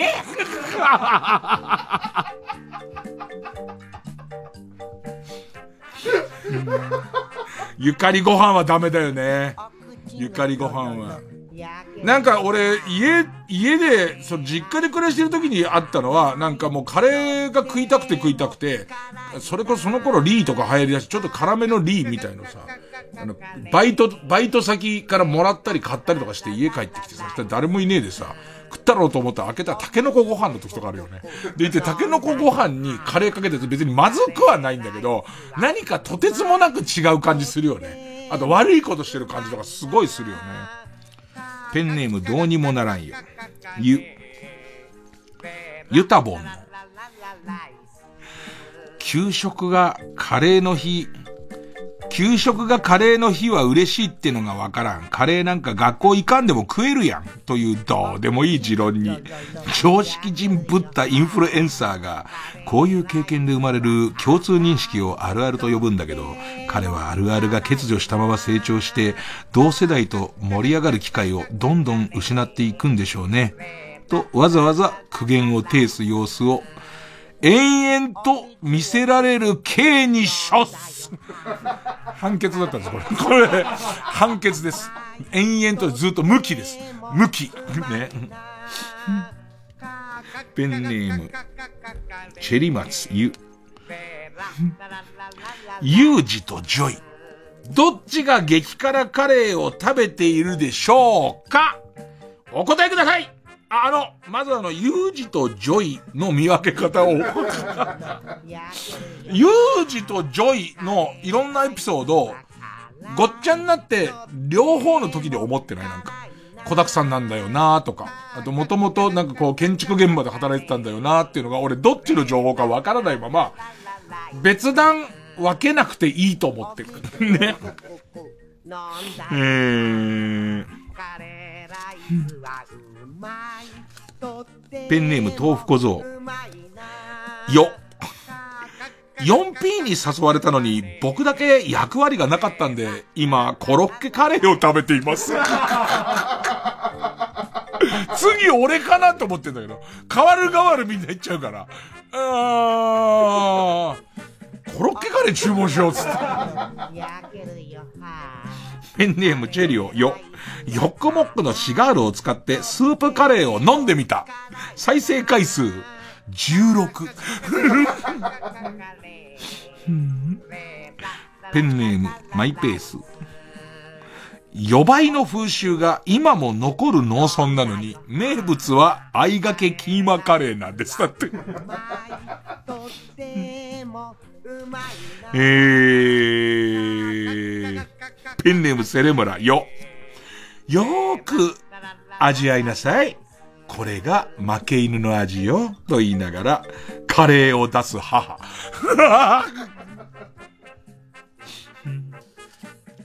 ペンネームどうにもならんよ。今日絶好調。よ。世を忍ぶカリーの姿であるとか言って、素顔のデーモン閣下が茶色い全身タイツを身につけながら変なダンスを踊った後最後に、むわお前もカレー味にしてやろうかと叫ぶカップヌードルカレー味の CM。今の日清ならやりかねない。なんだろうね、あのやりきれない思い。みんな世の中は違う。俺が違うの俺が違うの？今の日清、今の日清って思うよね、なんかね。今の日清だななんつって、多分。あれが若者受けするんですよっていうことを、少なくとも CM プランナーは力説してるよね。合ってるかどうか知らないけど、めちゃ受けますよ、これ。逆に、つって。必ずね、えー逆に、逆にといい意味でを満載にされてるうちにある CM は出来上がっていくと思うよ。えー、ラスト。えー、ペンネーム、大自然守るよ、吉幾三が歌ったこんな村にも。最近大きな道路が通り、ラウンドワンとココイチができました。でもさ、田舎のプレスリーで言うところ、吉幾三さんの多分デビュー曲かなんかの田舎のプレスリーで言うところの、俺は田舎のプレスリーで、生まれ青森五所川原だから、多分、あの、俺はこんな村嫌だもう、青森の五所川原の頃だと思うんだけど、そこそこ開けてるよ、行くと。ね。だから、テレビもねえとかも全然あるし、それはココイチもありますよ。さあ、という。じゃあ、えっと、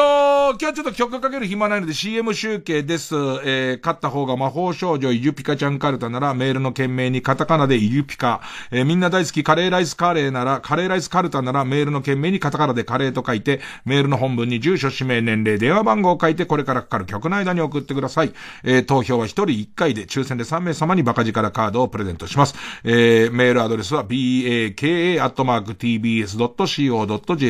baka、えー、ットマーク tbs.co.jp です。CM の間どんどん送ってください。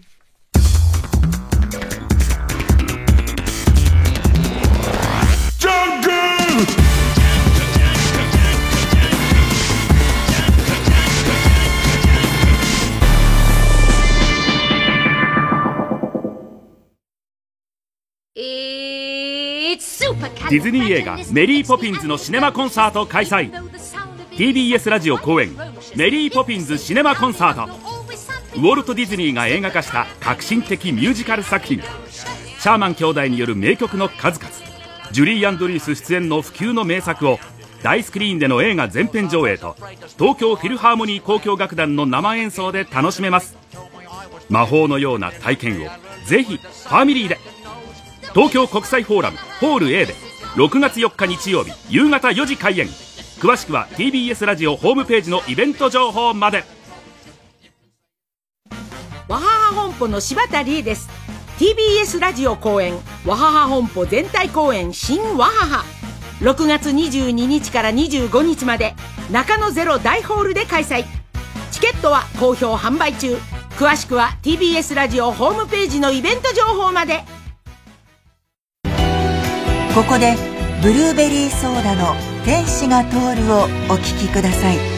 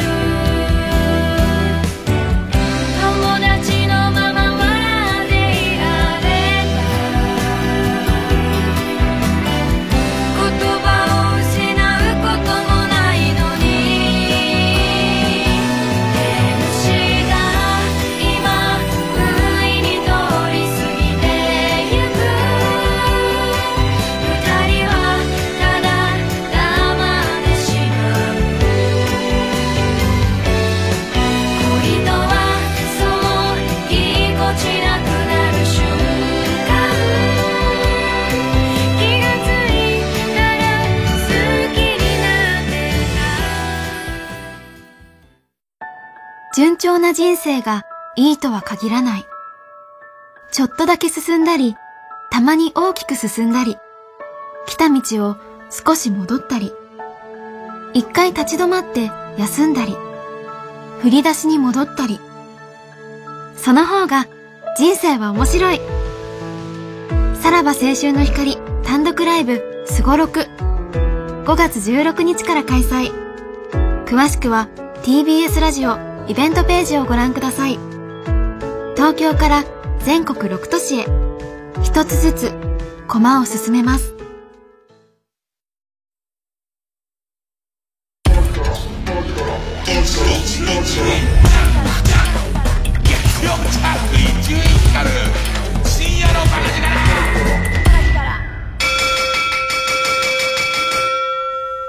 いやー、時間が短くて申し訳ない。ここで締め切りです。えー、魔法少女イジュピカちゃんカルタ。331票。みんな大好きカレーライスカルタ。324票。勝ったのは魔法少女イジュピカちゃんカルタまあ、もう、あの、こん、こんと説教しますけど、ボブサップさんの、えー、魔法と全く関係、重い、重いだけのやつ。に、まあ、救われましたね。いや、山村もみじも僕すごい好きですけどね、野生の山村もみじにね、カレーをあげることで回復させたおじいさんも、とても好きですけどね、えー、さあ、ということで、えー、勝ったのは魔法少女イジュピカちゃんカルタです。な行に進みます。えー、みんな大好きカレーライスカルタは予選ブロック戻ります。野行で足止め中です。さあ、ここにチャレンジャー来ます。こちら。令和版、江口愛美カルタ。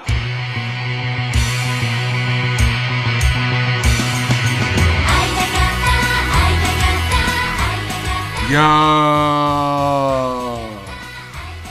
秋元康先生の例のやつ、やばいね。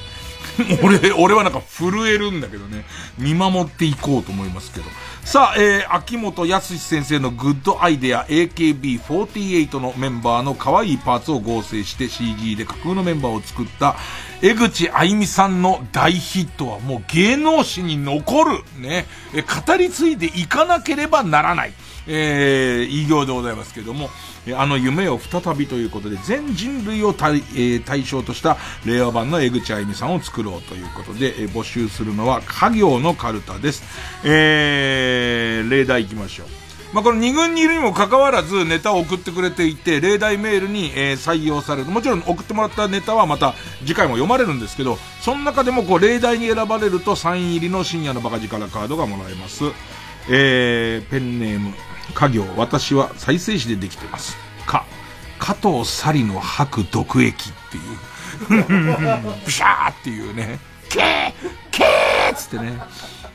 ペンネーム、北あかりの目覚め。えー、口あゆみちゃんにはこのパーツを入れてほしい。左、えー、き、金玉が数も。緑が。スモスモスモスモの。ねえ、ええー、ということで、えー、戦いは、魔法少女、イジュピカちゃんカルタ、な行。ね、魔法ちゃんと入れろよ。えー、令和版江口あゆみカルタの家行です。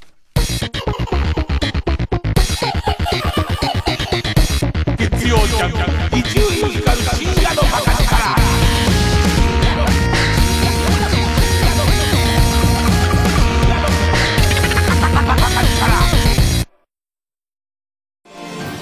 TBS ラジオをお聞きの皆様アンです。承継の地ブルターニュ店でアンバサダーを務めさせていただきます。音声ガイドも担当させていただきます。私と一緒にブルターニュの各地を名画とともに旅してみませんか？現在上野の国立西洋美術館にて開催中です。ぜひお越しください。TBS ラジオ公演承継の地ブルターニュ展は現在開催中です。モネやゴーガン黒田清輝らの作品およそ160点が一堂に展示されています。詳しくは TBS ブルターニュ展で検索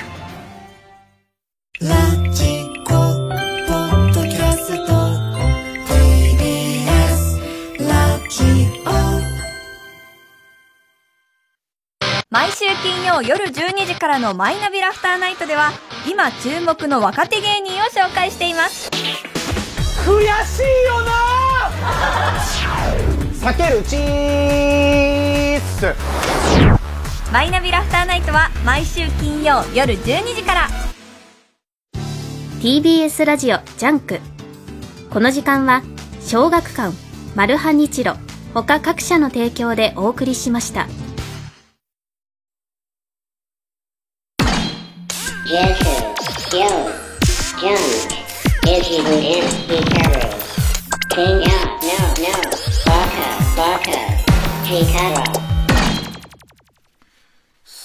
さあ、もう残り時間も少ないんですけどね、いっぱいいただいている小耳にねじ込めから少し、ええまあネットニュース、まあ新、審議のほどはわかりませんけど、一応ソースも書いてくれてるんで見ると、あ、そういうこうソースはあります。ペンネームピカワさん。えー、コロンビアの麻薬王が金に明かせて趣味で作った動物園で飼っていたカバ4頭が、麻薬王が死んだ後、野良カバとなって大繁殖し、今では150頭にまで増えて、侵略的外来種となって、環境問題化し、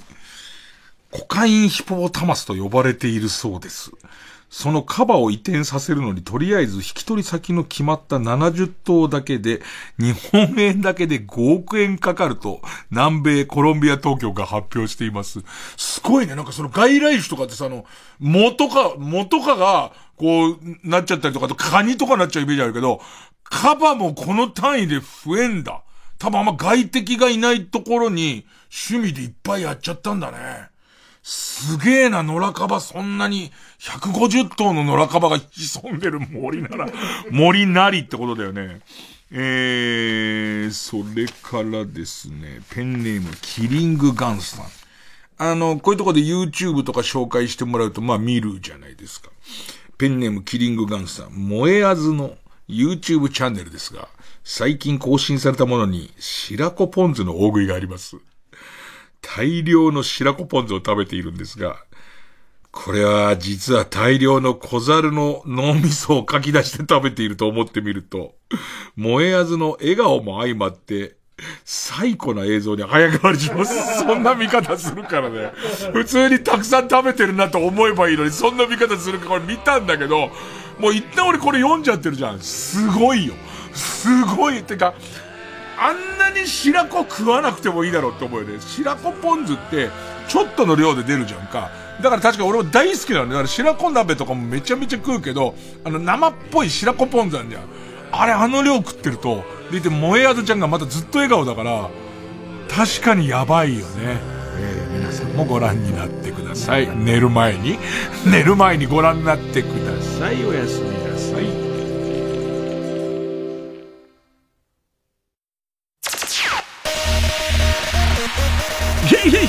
ェイイェイ DJ コーです。空気階段の第6回単独公演無修正が5月16日からスタートします。ヘイ東京札幌名古屋千葉岡山大阪仙台福岡東京全国9カ所26公演2万人動員予定の全国ツアートゥーダンスポポポポ。イエーこれはまさにヤバいバルテンダンス。詳しくは TBS ラジオのイベントページで TBS ラジオ